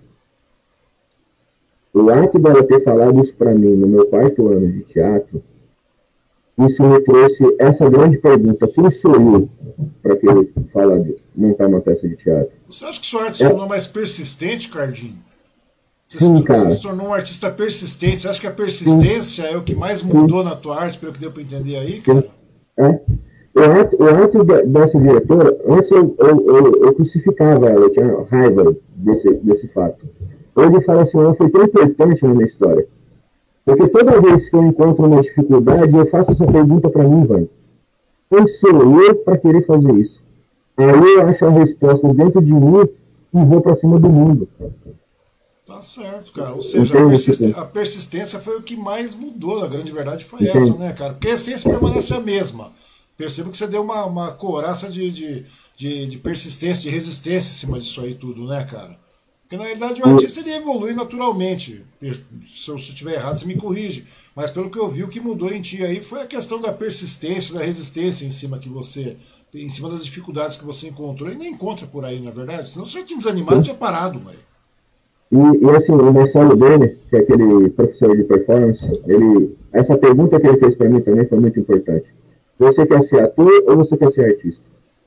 Pois é. Eu falei assim, ah, a mesma coisa, não é, Bene? Ele falou assim, não Ator é uma profissão, você recebe seu dinheiro, você vai ali, decora seu texto, apresenta, casa, pá, e vai embora. O artista tem algo a mais, ele tem algo para dizer para o mundo, ele já tem ciência que ele vai ser perseguido, ele já tem ciência que ele vai receber pouco. Então, essa fala dele foi muito importante. Só que, assim, se eu for falar em evolução, o, Vang, eu acho que existe o Henrique antes do projeto da Mar Guerra, uhum é RIC pós o programa de qualificação do governo do Estado. Entendi. Porque a gente tinha toda essa coraça, essa apetite, a gente sempre teve isso na cabeça, eu faço com ou sem o governo, agora você é prefeito, você me apoiando, não, eu vou fazer, eu não sei para fazer. Eu vou fazer, só, só basta eu querer fazer, entende? Então, eu sempre tive essa pegada, só que aí a gente pecava nos moldes de produção, pecava nos moldes de, de, de captação, a gente pegava, pecava em partes, pelo, pelo fato da gente não ter um estudo é, até, acadêmico. Até, até, porque, até porque, cara, é, é, é, um espetáculo de um homem só, praticamente, digamos assim, né, cara? É um projeto de um homem só. Ou seja, você, na maior parte das vezes, você tem que fazer quase tudo, cara. A grande verdade é essa. Você tem que estar em cima de tudo também, né, cara? Você fala, tô pecando. Não é que tô pecando, velho. É que na realidade. Não, você... não, não, não, não, é... não, não, tentei assim. É tipo, existem os moldes de produção. E a gente precisa, um gestor de grupo precisa entender isso. É, eu sou um gestor do grupo, né? Sou nem gestor, eu sou diretor artístico de um grupo. O gestor do grupo é outra pessoa. Sim. Né? Porque somos em quatro diretores ao total. Quatro não, agora estamos em três. Saiu um.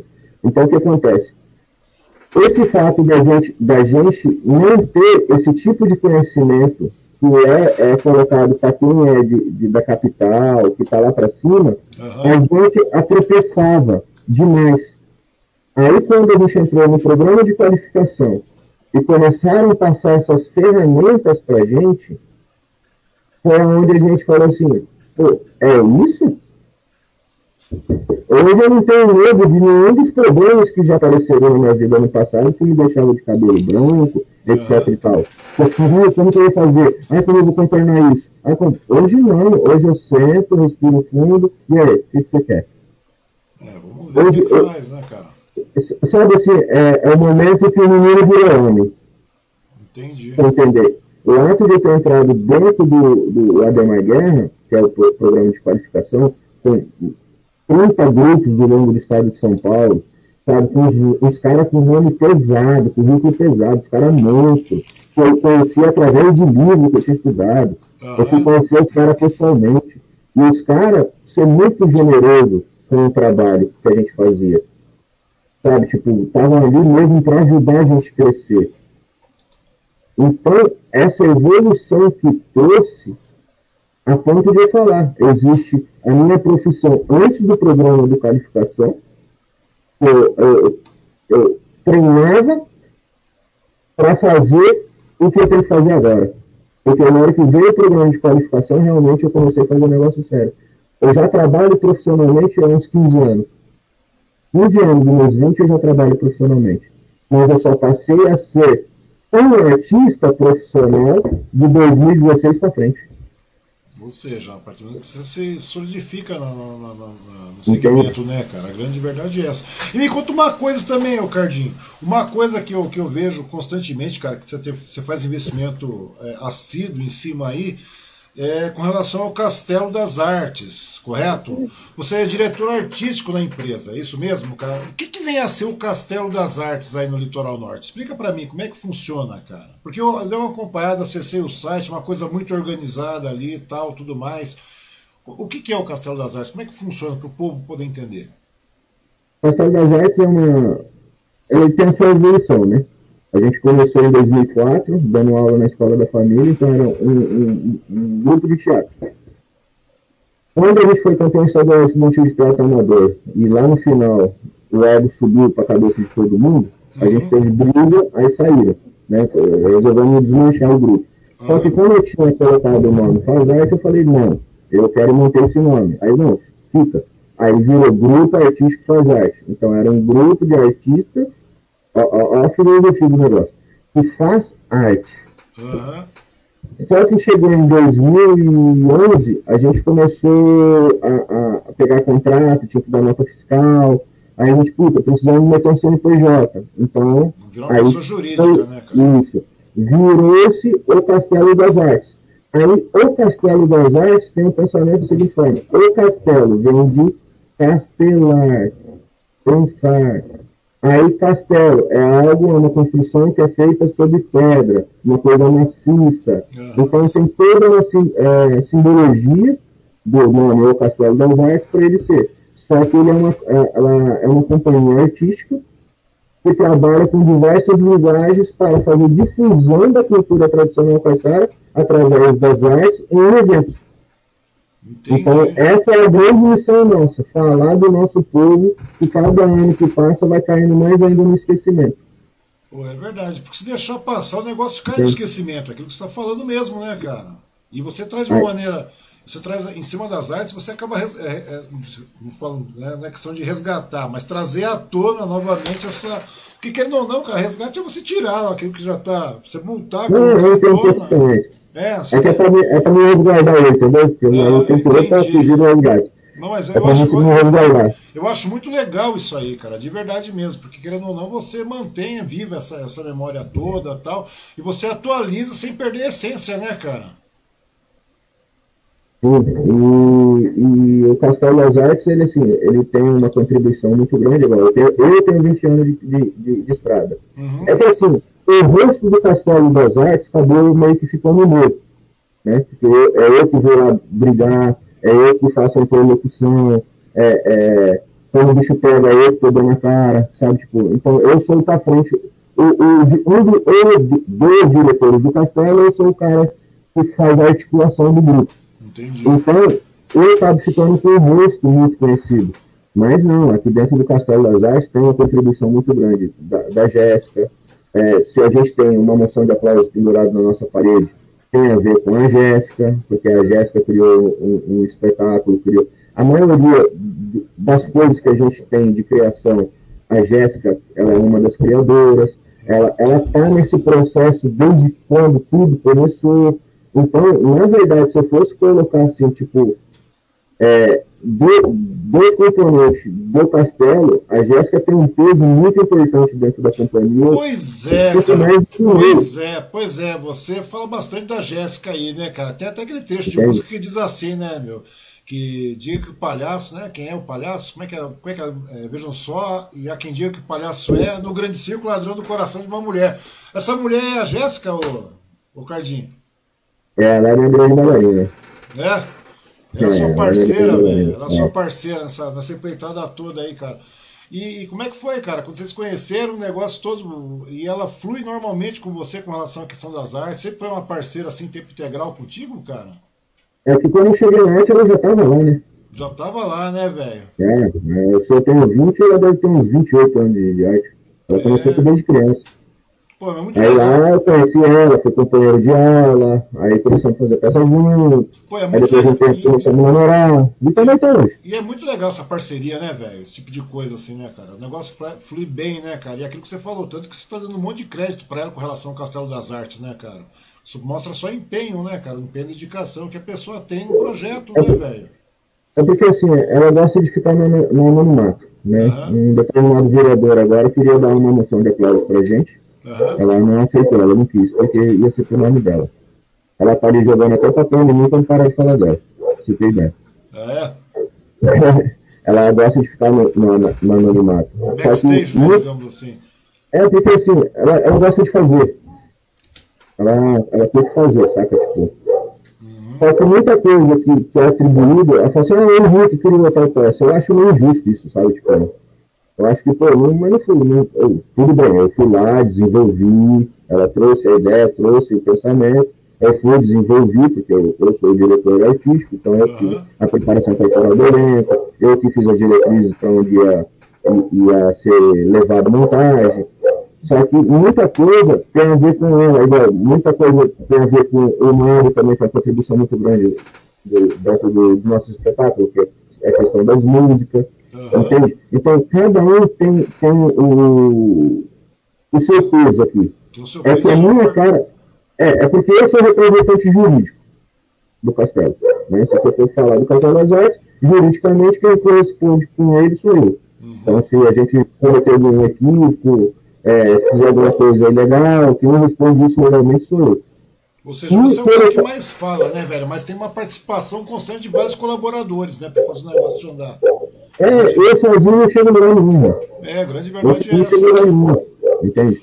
É que a galera que está junto nessa, né, nessa construção do Castelo das Artes são pessoas idôneas, são pessoas que gostam muito do que fazem, se dedicam muito, abrem mão de muita coisa dos seus sonhos para poder investir nesse castelo e fazer ele, ele ser um castelo de verdade.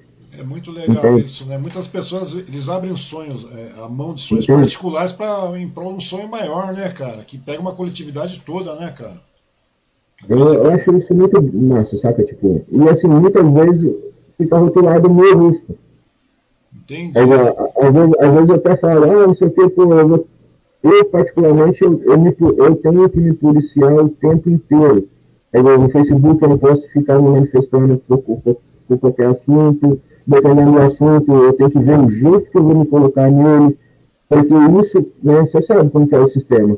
Né? Sei, eu sei, se, se, se alguém não gosta do que eu falo, quem vai sofrer é o castelo. Só que eu não acho justo sacrificar 10 pessoas, 5 pessoas, 8 pessoas que trabalham dentro da companhia e tem aqui suporte seguro para fazer sua arte por uma revolta que eu fiquei em determinada ocasião que acontece. É, por uma opinião particular, né?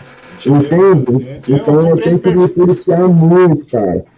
Para não interferir nisso neles, entende? No, tipo? no andamento do, do, da companhia, que a grande verdade é essa. Me conta uma coisa agora, o, o Cardinho, até porque né, a gente parece que não, mas a gente já conversou faz uma hora e meia, velho. É, cara, o tempo passa rapidão, mano. Parece que não, mas quando o assunto é legal, o assunto é, é, é prazeroso, o negócio corre bastante.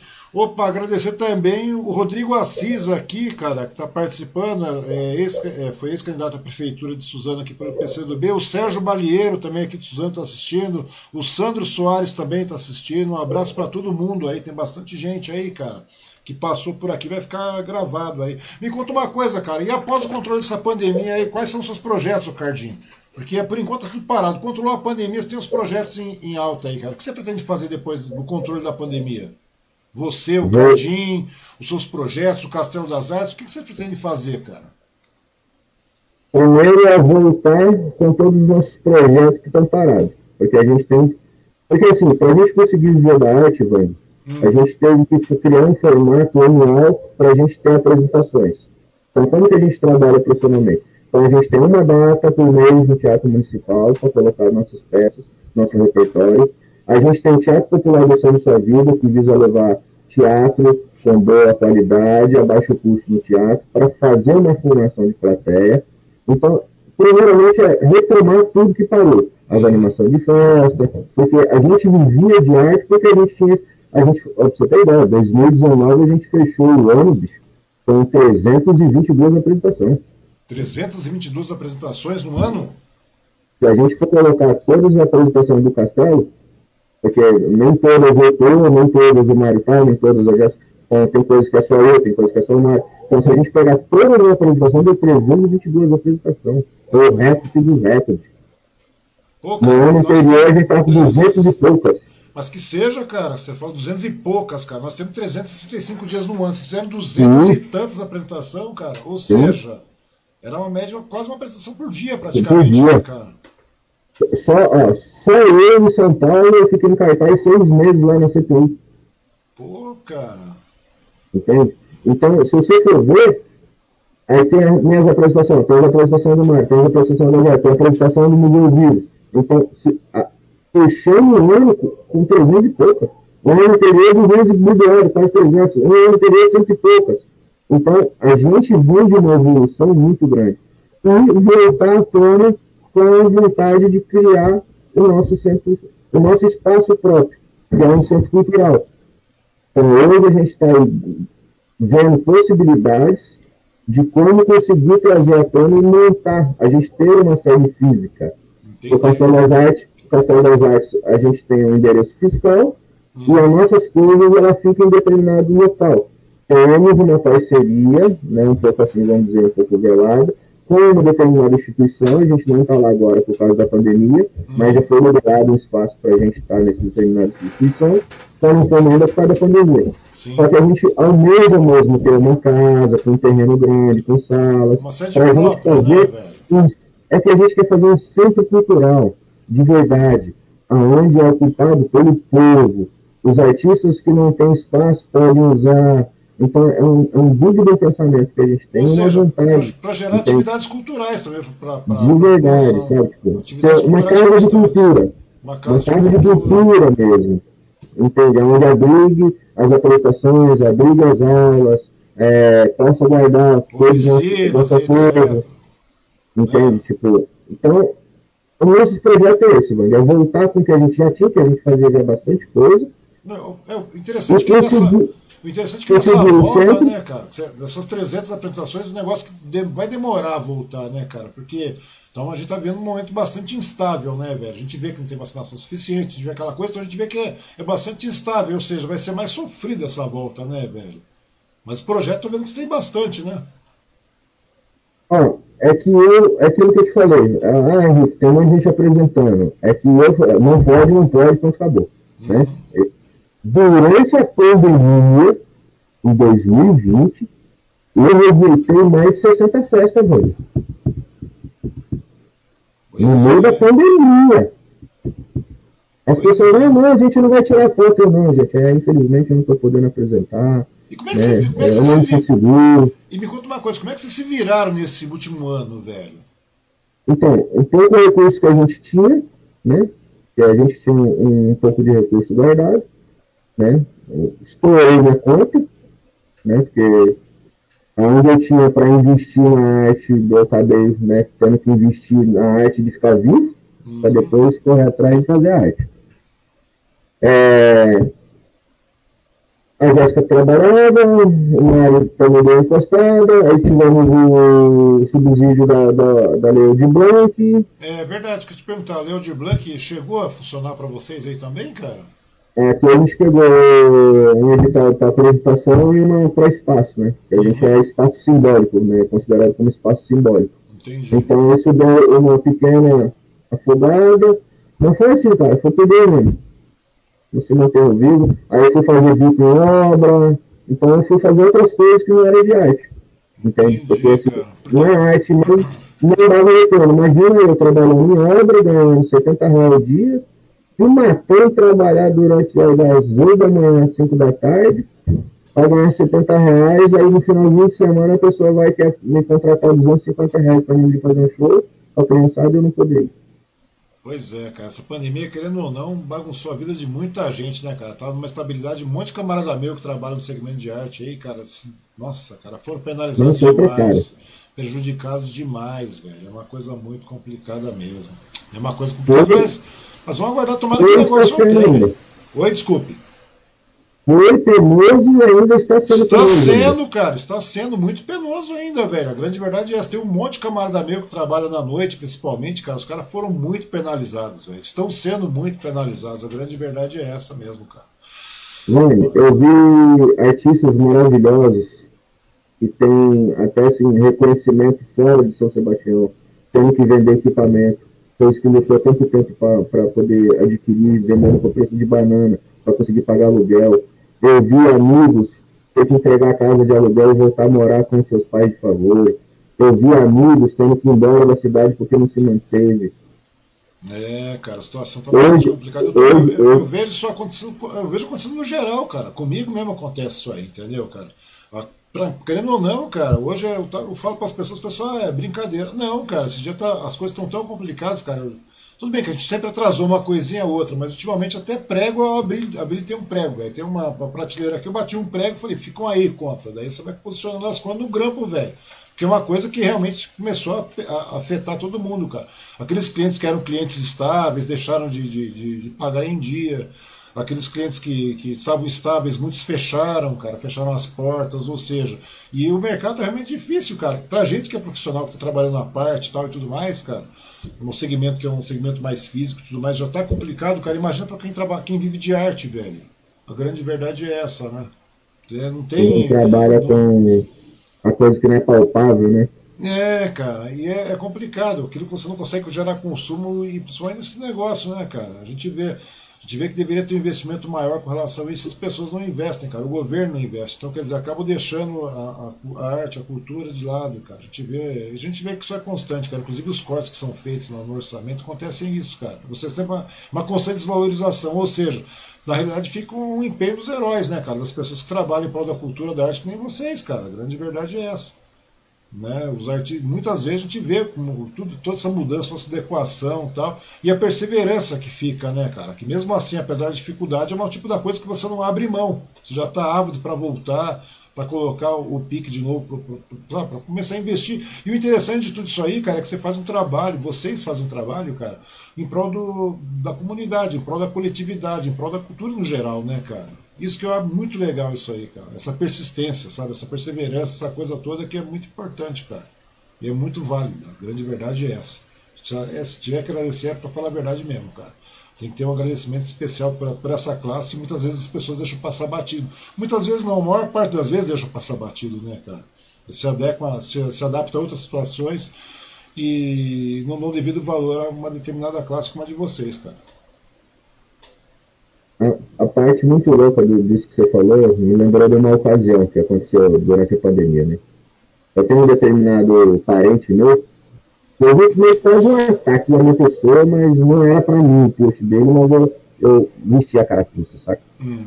Eu falei assim, ah, esses artistas, porque durante a pandemia os artistas, né, como sempre, estão sempre brigando, lutando, né, né reivindicando. Ah, esses artistas estão se achando é, como se eles fossem importantes. É, o que eu sei é importante é o médico, porque se eu estiver morrendo, é o médico que vai me salvar é, importante, é, aí começou a colocar advogado, começou a colocar um monte de coisa. Começou a linkar um monte de coisa, né? É. Um monte de categoria. Aí eu, aí eu só pensei assim, eu falei, é, se não tinha existisse as manifestações, não vou falar nem da cultura, só vou falar das manifestações artísticas. Se não existissem as manifestações artísticas, será que todo mundo ia conseguir passar a pandemia com a sua sanidade inteira? Pois é, cara. Man... É coisa e mesmo E mesmo com as manifestações artísticas, cara, você vê que tá meio complicado a população manter a sanidade. É só você ver o pé de merda que nós estamos, cara. A grande verdade é essa. A grande verdade é essa. Olha onde é que a gente tá se polarizando para isso, cara. A grande verdade é essa, velho. Não, não, mas é verdade, velho. É verdade, é verdade. Mas é mesmo. Ô, Cardinho, para finalizar, meu querido, antes de tudo, né, agradecer a sua participação, me conta uma coisa, no seu parecer, meu caro. Qual que é o, voltando à questão do palhaço de novo, sempre, não tem como a gente fugir, cara, porque é aquilo que, que traz a, o lúdico, que traz a esperança, que traz uma alegria, cara. Qual que é o papel do palhaço na sociedade? Para você. Como é que você vê o palhaço na sociedade hoje, nos dias de hoje, Cardinho? Sendo mais sincero que eu posso, velho, Eu sou um cara sincero? Eu não sei te responder essa pergunta. Sinceramente, eu não sei. É complicado, é, né, cara? Se fosse um tempo atrás, eu ia falar assim, ia fazer as pessoas sorrirem, tirar as pessoas da, da, da tristeza. Mas depois que eu passei, em 2019, por um estudo aprofundado sobre palhaço, e eu entender que o palhaço é um ser triste. Né? Muita gente, ah, né, muita gente vira para minha mulher e fala assim, nossa, você é casado com um palhaço, sua vida deve ser maravilhosa, você só deve viver rindo. Mentira. Ela passa um estresse danado comigo, cara. Eu sou estressado, eu sou meio bravo, sabe? É, eu sou uma pessoa triste, eu sou meio melancólico, saca? Para mim poder conseguir viver, eu me dedico a fazer você sorrir. Para mim viver, conseguir conviver com a minha tristeza, porque a dor do mundo dói em mim. Esse, esse, eu acho que essa é uma das maiores características que eu, que eu aprendi durante o curso, que o palhaço ele é um dos seres que sente a dor do mundo. O único jeito que ele tem de, de, de, conseguir conviver com essa dor é se dedicando a fazer você sorrir para você também não ter essa dor. Ela incomoda tanto em mim que eu quero fazer você sentir ela. Eu quero fazer você sorrir. Você não quer que o outro sinta, né? Entende? A, a gente se incomoda. É igual, eu me incomodo de ver uma senhorinha puxando um carrinho sorvete. Ah, é digno. Não estou falando de dignidade. Uhum. Eu estou falando de uma senhorinha que deveria estar na sua casa, curtindo o seu neto, sabe, curtindo a sua, a sua melhor idade, e ela está lá arrastando um carrinho de sorvete com mais de 50 quilos para tentar garantir o pão de cada dia. Isso me incomoda, me dói. Quando eu passo e vejo alguém dormindo na rua, quando eu vejo um cão todo ali sarmento. Então, tudo que eu, eu, eu enquadro que o mundo não está no eixo, isso dói em mim. E eu me sinto impotente, eu me sinto fraco. É igual, eu dou, é igual se você está rindo, eu dou risada quando chorava.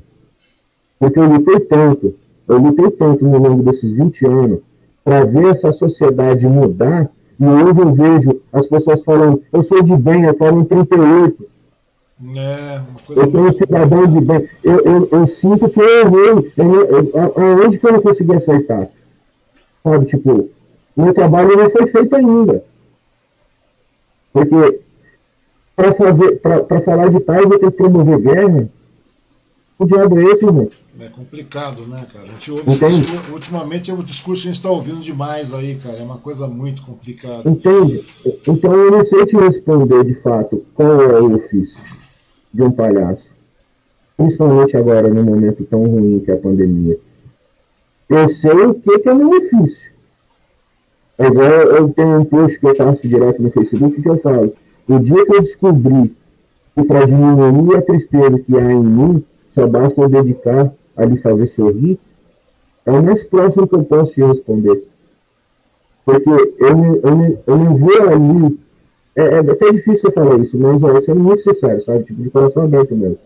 Eu vou ali pensando em fazer você sorrir. Eu vou ali para fugir da dor que é dentro de mim. É tão desesperante dentro de mim essa dor, esse incômodo com o mundo do jeito que ele está, que eu quero, eu quero de um jeito de fazer isso mudar. E qual é o jeito que eu faço? Eu me ridicularizando. Para você não ver a, a, a sua ridicularidade da sua vida, eu me auto-ridicularizo para você não poder olhar para a ridicularidade que é na sua vida. Pois é. Né, para você não ver tempo que você leva, ele derruba no chão para você sorrir. Pois é. Tipo, e, é uma, e é uma sensibilidade que só o artista é. tem, né? É uma sensibilidade, é, é esse tipo de sensibilidade. Não, e é o tipo de sensibilidade que só o artista mesmo tem, né, cara? A grande verdade é essa.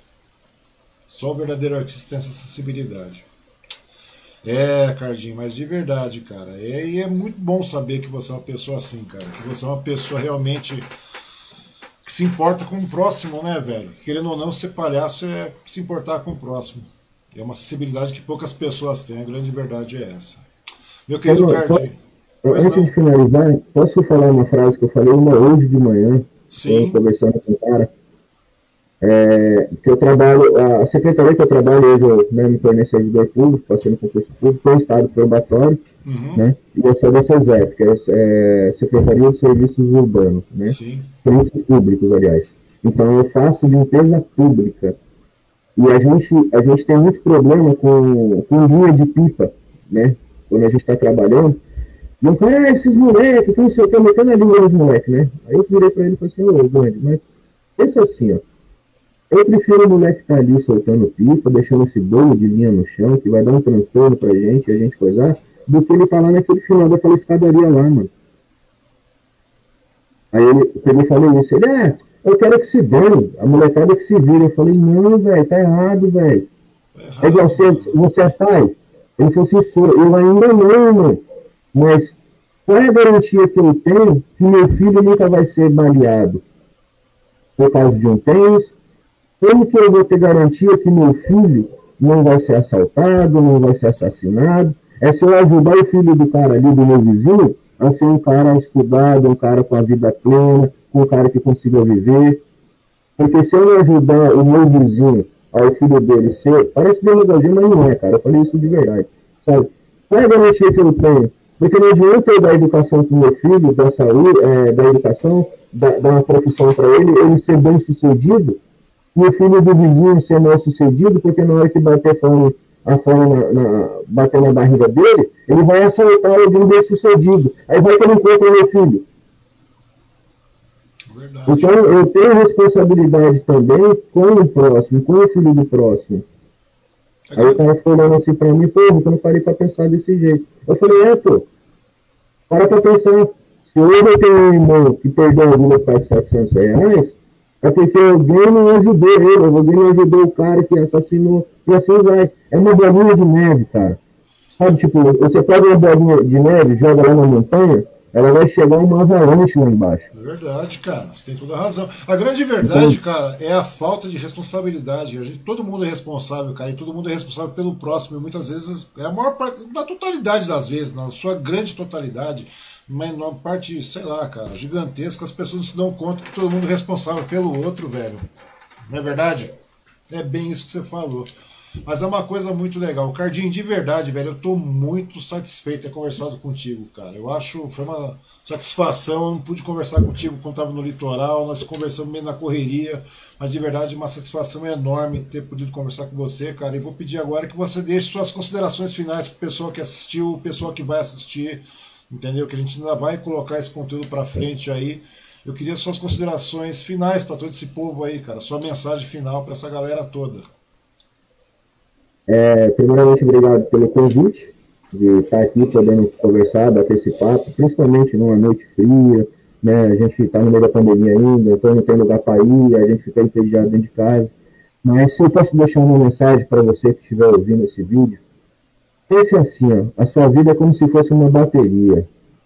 Ela tem uma vida útil. Cada segundo que passa, essa bateria ela vai acabando essa energia. Então, o que, que você gostaria de fazer na sua vida antes que a sua bateria se acabe? Porque a vida é entre dois suspiros. O suspiro que a gente chega quando nascemos e o suspiro quando vamos embora. O dia que chegamos, todos nós sabemos mas ninguém te dá a garantia do seu suspiro de ir embora. Então, curta e reflita a sua vida o máximo que você puder, porque na hora que você for, você não vá com a sensação que ficou algo para trás.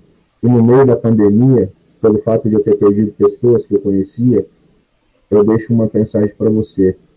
Se você tem mãe, você tem pai, você tem irmão, tem irmã, enfim, Pensa numa pessoa que você adora e gosta muito e você gostaria que ela ficasse bastante tempo aqui junto contigo. Você gosta dela? Aí eu te deixo uma pergunta. Você ligou para ela hoje para saber se ela está bem? Você falou para ela que você gosta dela? Então não perca tempo, irmão. Porque nós, seres humanos, temos um grande defeito de conseguir saber o que gostamos somente na hora que perdemos. Então não deixe para se martirizar amanhã ou depois por não ter conseguido ligar e falar o quanto você gostava dessa pessoa. Porque depois que as pessoas se vão, não adianta ir no Facebook falar eu gosto de você, eu te amo, ela não vai ler. Então, não perca tempo. Ligue para quem você ama, deixa ela saber o quanto você gosta dela, para depois que ela se for, você não se arrepender de ter perdido a oportunidade de mostrar e expressar o quanto você gostava dela. Essa é a mensagem que eu deixo para vocês, porque aconteceu isso comigo durante a pandemia. É então, verdade. infelizmente, eu não gostaria que acontecesse isso também com você, que é muito ruim ter essa sensação. Ruim demais. Eu sei disso, eu sei que é ruim demais, velho. Cardim, de verdade, meu querido, meu muito obrigado pela sua participação, pelo seu tempo, pela sua disponibilidade. Foi uma satisfação enorme poder conversar contigo. Espero a hora dessa, quando estiver no litoral, a gente puder marcar um horário, conversar, tomar um café, cara. Vai ser um grande prazer. Tá bom, meu querido? De verdade mesmo. Me sinto satisfeito demais hoje, meu querido. Meu obrigado a todos aí, novamente também, e avisando que o Talk vai estar de volta sexta-feira. Amanhã vai ter. Vou estar no ar também, mas eu vou estar pelo Hoje no Ar lá, cara, por Suzano. Vou estar conversando com a Inês Paz, cara, uma vereadora de Mogi lá. Uma vereadora do PSOL, cara. Vamos, o papo vai ser muito bom também, cara. Eu não sei porque, mas eu gosto muito desse povo, cara.